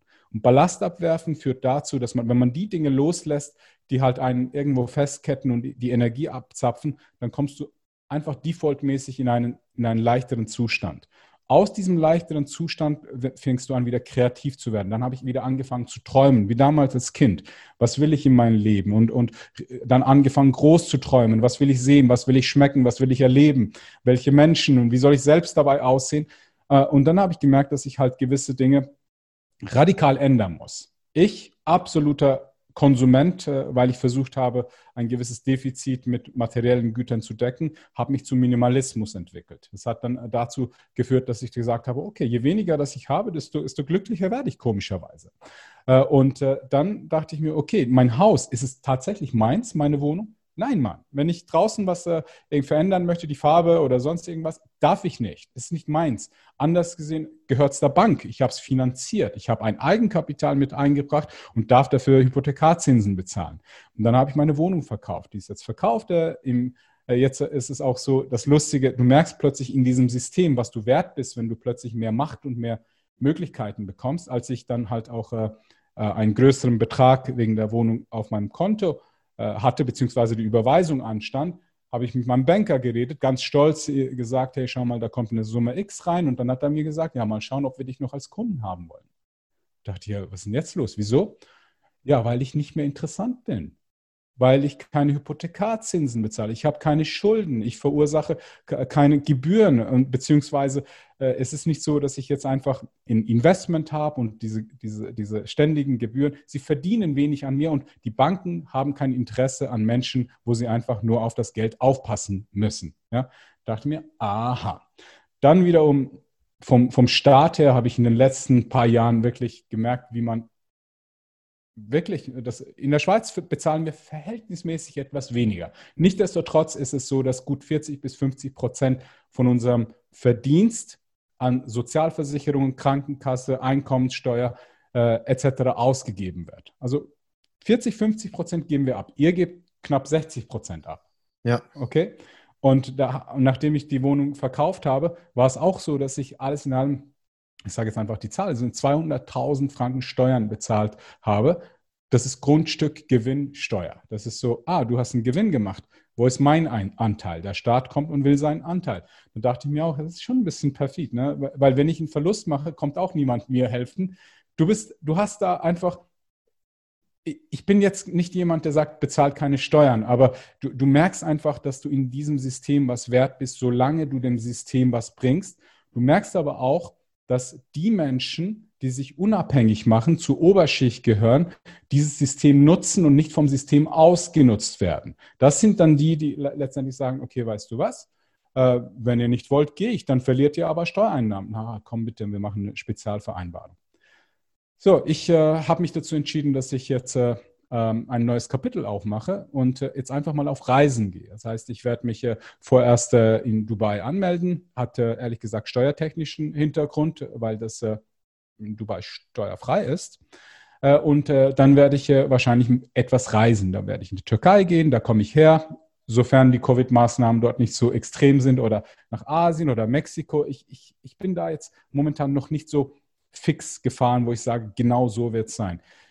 Ich arbeite, das ist äh, mein Ding und ich mache das sehr, sehr gerne. Ich, ich mag aber gewisse Sachen wie jetzt blauen Himmel, Meer, äh, freundliche Menschen und äh, das vermisse ich hier. Und ich will nicht warten, bis ich irgendwann 70 Jahre alt bin und dann letztendlich meine Lebensenergie sehr tief ist und dann vielleicht auf gut Glück äh, dem nachgehen. Das wollte ich schon immer und deswegen dachte ich, okay, weißt du was, jetzt wird es wieder Zeit, mutig zu sein. Ich finde das sehr gut, weil wenn nicht jetzt, wann dann? Dieses bis 67 und dann endlich Leben in der Rente und so weiter, das, was auch so in vielen Köpfen immer noch drin ist, ja. was wir in unserer Bubble gar nicht mehr haben, aber was ja. trotzdem in der Mehrheit immer noch da ist, das bremst uns einfach arg im Leben. Und hast du schon mal darüber nachgedacht, dich staatenlos zu melden, beziehungsweise wohnsitzlos zu melden? War das mal eine Option? Ha, habe ich, aber ich habe ja ein Unternehmen und ich will ja letztendlich, äh, habe ich noch äh, gewisse Projekte am Laufen. Ich will auch, dass internationale Kunden auch Vertrauen in mich haben und entsprechend vielleicht wollen sie eine Rechnung. Und daher der erste Schritt, das ist, ehrlich gesagt, war ich auch sehr vorsichtig so. Und, und hey, geht das überhaupt? Weil du hast echt das Gefühl, dass du so im Schlaraffenland lebst und das überall anders ganz gefährlich ist. Dem mhm. ist aber nicht so. Wenn du dich damit etwas befasst, denkst du, okay, weißt du was? Eigentlich ist nicht mal schlecht. Ich meine, schau mal, wenn ich, mal angenommen, ne, wenn ich jetzt hier, ähm, Durchschnittseinkommen in der Schweiz ist äh, knapp 6000, okay? Brutto. Netto sagen wir mal 5000. 5000 Franken. 5000 Franken, da bringst du keine Familie durch. Eine Miete in Zürich kostet locker zweieinhalbtausend Schweizer Franken. Deine Krankenkasse kostet dich locker 350 Schweizer Franken. Das Essen 1500 Franken. Also du hast jetzt nicht wirklich Luxus. Die 5000 sind schnell, ganz schnell weg. Ja? Aber diese 5000 Schweizer Franken sind beispielsweise in der Türkei das Vierfache wert. Das wäre in etwa so, wie wenn ich 20.000 Schweizer Franken verdienen würde. Das nennt sich Geoarbitrage. Okay? Und äh, dasselbe, wenn du sagst, okay, weißt du was, ich gehe jetzt für drei, vier Monate nach Thailand. Wenn du das machen kannst, dann wirst du da gut Geld verdienen, gut leben und gut sparen können. Und äh, ja, das äh, ist interessant. Überleg darüber. Ja, ich kann das, ich kann das voll verstehen, was du, was du sagst, dass man zum Beispiel, wenn man sich international ausbauen will, wenn man noch größer werden will, wenn man neue Projekte angehen möchte, dass du dann attraktiver bist, wenn du dann zum Beispiel deinen Wohnsitz auch in Dubai hast. Und ja. äh, gerade wo Dubai auch viele Unternehmer, Scheiche etc. pp. herkommen, es ist ja so ein, so ein Land der Reichen, der oberen Schicht, wird ja auch immer so ein bisschen äh, dargestellt mit der, mit der Palmeninsel und allem drum und dran. Das wirkt dann natürlich auch attraktiver. Äh, wieder eine Gemeinsamkeit, die wir über die Zeit vielleicht gemeinsam ansprechen können, ist, dass äh, Lisa und ich uns jetzt zum Beispiel auch wohnsitzlos melden. Also wir werden jetzt auch auswandern. Wohnung ist gekündigt und wir sind bis Ende Februar sind wir hier äh, in Deutschland weg. Bei uns war das auch mehr oder weniger eine Kurzschlussreaktion. Wir haben uns irgendwann mal gefragt, also das ist eine Frage, die stellen wir uns eigentlich in regelmäßigen Abständen und die kann ich auch äh, jedem Zuhörer hier gerade empfehlen, sich immer mal wieder zu fragen, was würdest du tun, wenn du wüsstest, dass du niemals scheitern könntest? Weil wir immer mit Angst und Zweifel mhm. und Sorge vor Scheitern durchs Leben gehen und dadurch gar nicht mehr unser Potenzial entfalten, immer mit angezogener Handbremse fahren und ja gar nicht zum, zum, zum wirklichen Erfüllungsgrad kommen, was wir eigentlich machen könnten. Wir hatten ja schon mal mhm. den Punkt, du erschaffst dir deine Wahrheit selber. Ja, Lisa und ich, wir haben uns dann auch, also es war jetzt erstmal nicht unbedingt abhängig von der ganzen Corona-Situation, aber wir haben einfach gesagt, wir wollen hier mal weg, wir wollen uns auch weiterentwickeln. Die Kernintention war, Bewusstseinserweiterung zu betreiben. Und das kann ich nicht, wenn ich nur in Deutschland bleibe, weil mhm. das die Welt, die bietet mehr. Wir haben die östliche Kultur, wir, wir haben ähm, Südamerika, wir haben whatever, Australien und, und überall sind ja neue, neue Kulturen. Ich weiß nicht, ob du das Buch auch kennst, Spiral Dynamics. Ja. Ähm, da steht ja, ja, da steht ja auch viel so darüber drin und äh, wie man sich da auch anpassen kann und gegebenenfalls eben dort dann auch zu, zur Erfüllung für sich finden kann und was ja auch sehr auf, auf Werte basiert. Und da kannst du dann halt einfach für dich so ein bisschen schauen und über dich hinauswachsen, neue Menschen kennenlernen. Und da wir unser Business dann quasi in den letzten Monaten dann auch extra mit dem Vielleicht-Gedanken komplett auf Online ausgelegt haben. Dann haben wir dieses Jahr zu Lockdown-Beginn in Deutschland. Am 11. März war Lockdown. Am 1. März haben wir unser Mentoring gelauncht. Dieses Jahr in Bali im Januar haben Lisa und ich, wir waren vier Wochen drüben und haben da Urlaub gemacht. Und du kennst das ja, wenn man Urlaub macht und endlich mal als Selbstständiger auch mal versucht, den Kopf freizulassen, auf einmal geht's los. Ne? Ja, ja, ja. Ich nenne das, ich nenn das immer Gedankenstrudel, weil du kriegst da immer die krassesten Ideen ja. Voll, voll. Du bist dann auch mal weg, nicht mehr vom, du hast, weil gerade als Selbstständiger, wenn du auch zu Hause arbeitest, du denkst noch an Staubsaugen, Wäsche machen und allem drum und dran. Das lenkt dich alles ab. Die Küche muss sauber gemacht werden, wenn du gekocht hast. Und, und all das drosselt dich mega in deiner Kreativität. Und alleine das ist ja schon der Beweis, dass wir loslassen müssen, dass wir diese ganzen Ketten mal entfernen müssen, die ganzen Abhängigkeiten, die wir haben. Da haben wir dann einfach für uns gesagt, wir gehen jetzt diesen Schritt. Und ich finde, dass jedes Mal, wenn ich im Leben einen Schritt gegangen bin, wo viele aus meinem Umfeld gesagt haben, ah, willst du das wirklich machen und die daran gezweifelt haben, dass es immer der beste Schritt war. Weil das war immer das, wo ich aus der Komfortzone gegangen bin und das, was die Mehrheit nicht gemacht hat. Ja. Und jetzt möchte ich aber an den Punkt kommen, wo ich auch gerne mal nochmal deine Meinung zum Abschluss wissen möchte. Was ist, wenn du jetzt zum Beispiel rumreist und es wird gesagt, okay, du darfst jetzt nur noch fliegen, wenn du geimpft bist? Wie würdest du damit umgehen? Okay. Also, ich glaube, dass es sich in die Richtung bewegt. Äh, und ich glaube, das wird auch richtig schwierig, da sich durchzuschummeln. Vielleicht gibt es am Anfang Möglichkeiten, sich durchzuschummeln. Äh, falls ja, werde ich es natürlich versuchen. Dann kaufe ich mir einen Arzt, hole mir einen Impfschein. Okay, jetzt ist es draußen. Okay, jetzt, jetzt, jetzt wissen es alle. Aber wahrscheinlich, auch gerne ich, wahrscheinlich bin ich nicht der Einzige, der so denkt. Nein, nein. Äh, also ich will mich nicht impfen lassen. Und das Problem ist jetzt, dass ganz viele sagen, ja, es ist ja freiwillig. Ja, freiwillig, aber nur wenn du geimpft bist, darfst du fliegen, darfst du einwandern und auswandern, wie auch immer. Äh, und in, insofern ist es äh, so, dass, äh, dass ich versuchen werde, so lange wie möglich mich dagegen zu weigern. Also wirklich mit Hand und Fuß, weil ich nicht weiß, was da drin ist. Und äh, mitunter, also die Top-3-Werte habe ich dir genannt und danach kommt ziemlich bald mal Gesundheit bei mir. Und äh, da ist es mir wichtig, dass ich weiß, ey, was ist da drin? Die Leute wissen es nicht. Die Leute wissen es nicht. Also äh, insofern das, da geht es um unseren Blueprint, um unsere Blaupause, die manipuliert wird. Und da, da, das wird gepfuscht, weil wir sind nicht so weit und wir sollten vielleicht auch nicht so weit sein, dass wir in unsere Blaupause reinpfuschen. Äh, ich, ich, weiß nicht, da sträubt sich bei mir alles Mögliche, wenn ich jetzt äh, so Sachen höre, wie eben, ich habe das auch schon gesehen und gehört, dass die Menschen sagen, okay, weißt du was, ich würde mich sofort impfen lassen. Ich, ich, ich finde Vertrauen ja gut, aber ich will wirkliche wirklich äh, das äh, in, in etwas vertrauen, wo ich sage, okay, ich, ich verstehe es und ich verstehe es gar nicht. Ich verstehe, alles bei mir leuchtet rot auf momentan, wenn ich diese Geschichten höre, von wegen Zwangsimpfung und eine gute Sache und New World Order und total The Reset und wie auch immer.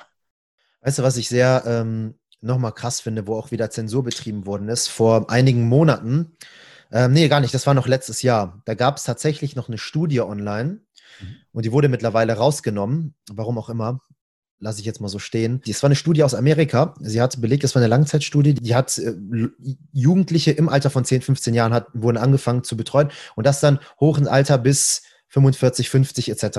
Und die hat dann belegt, dass Menschen, die geimpft sind, häufiger zu Krankheiten, Allergien, ja. genau, und irgendwie sowas in der Richtung neigen, als Leute, die nicht geimpft sind. Ja, und alleine sowas schon, wo dann auch wieder Zensur betrieben wird und das gar nicht mehr zur Diskussion steht. Einfach nur, dass es diskutiert wird. Ja, ja. nur, dass darüber gesprochen wird. Einfach, dass dem gar kein Raum mehr gegeben wird.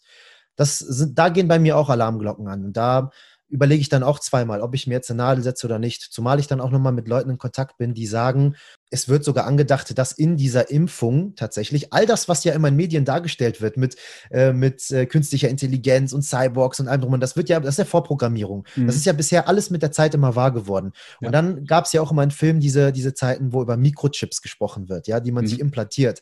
Mhm. Und jetzt wurde darüber, es sagen sogar Ärzte, es wurde darüber diskutiert, dass in dieser Impfung ein Mikrochip sein sollte. Man könnte das dann nachweisen, indem man zum Beispiel auch am Flughafen gerade genau. fliegen möchte, indem man mit einem Scanner über die Schulter durch. geht. Ja. Da kommst du gar nicht durch. Man könnte diesen Mikrochip, Mikrochip deaktivieren durch Frequenzen, aber spätestens, wenn du wieder fliegst und gescannt wirst und der nicht äh, positiv aufglockt, müsstest du dich dann wieder impfen lassen. Mhm. So, und das sind halt eben so Sachen, die gerade im Raum stehen. Das äh, haben mir Mediziner mitgeteilt, was gerade dis diskutiert wird. Und äh, wenn das natürlich passiert, ist mit dem Wert Freiheit erstmal nichts mehr. Da muss man halt überlegen, ob Freiheit oder Gesundheit. Und dann ist man wahrscheinlich irgendwann in der Situation, wo man dazwischen wählt. Und auch da muss man dann halt eben für sich selber schauen, was man dann macht, denke ich. Ne? Hm. Ja, das, das genau, weißt du, ich mache, wenn ich, wenn ich die, die Folgen abschätzen könnte, würde ich sagen, okay, weißt du was, das Risiko nehme ich in Kauf. Ich kann es aber nicht abschätzen. Mittlerweile ist es so, dass wir wissen, dass äh, wenn ich regelmäßig äh, Junkfood in mich reinfresse, dass es negative Konsequenzen hat. Meine Lebensqualität, meine Gesundheit, meine Leistung darunter leidet. Bei dieser, es ist eine, eine DNA-RNA-Impfung, sowas gab es nicht. Also weißt du, diese 15 Jahre Entwicklung und irgendwie äh, hunderte von Millionen Investment in Impfstoffe. Das war für, für Virenimpfstoffe hauptsächlich. Ja, und jetzt gibt es plötzlich innerhalb von 0, nix Zeit eine RNA-Impfung. Und äh, ja, das ich, bin, ich bin ehrlich gesagt überfragt, was würde ich tun, wenn es jetzt dann plötzlich heißt, nein, du kommst hier nicht rein und du kannst jetzt nicht reisen, was ich da dann machen würde. Ich würde versuchen, alle möglichen Wege äh, einzuschalten, äh, dass ich da drumherum komme. Aber die, die Leute, die das machen, sind ja auch nicht blöd. Und wie du das gesagt hast, letztendlich ist es so, dass die Ärzte, die werden wahrscheinlich äh, sich nicht einfach so bestechen lassen, weil die wahrscheinlich die größten Androhungen bekommen und ihre Existenz verlieren, wenn sie irgendwie mal bescheißen. Äh, daher wird das eine ziemliche Challenge. Aber ich, ich, ich bin guter Dinge, dass es nicht so weit kommt. okay. Ja. Okay.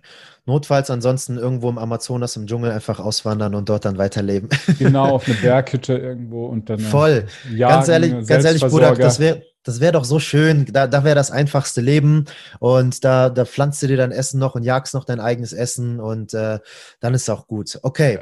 Dann, wenn du deinen Stamm hast, dann ist, dann ist es äh, gut. Äh, so einen eigenen Tribe gründen. Einen eigenen ja, genau. Tribe gründen. Ja. Mal schauen, die Visionen sind ja da.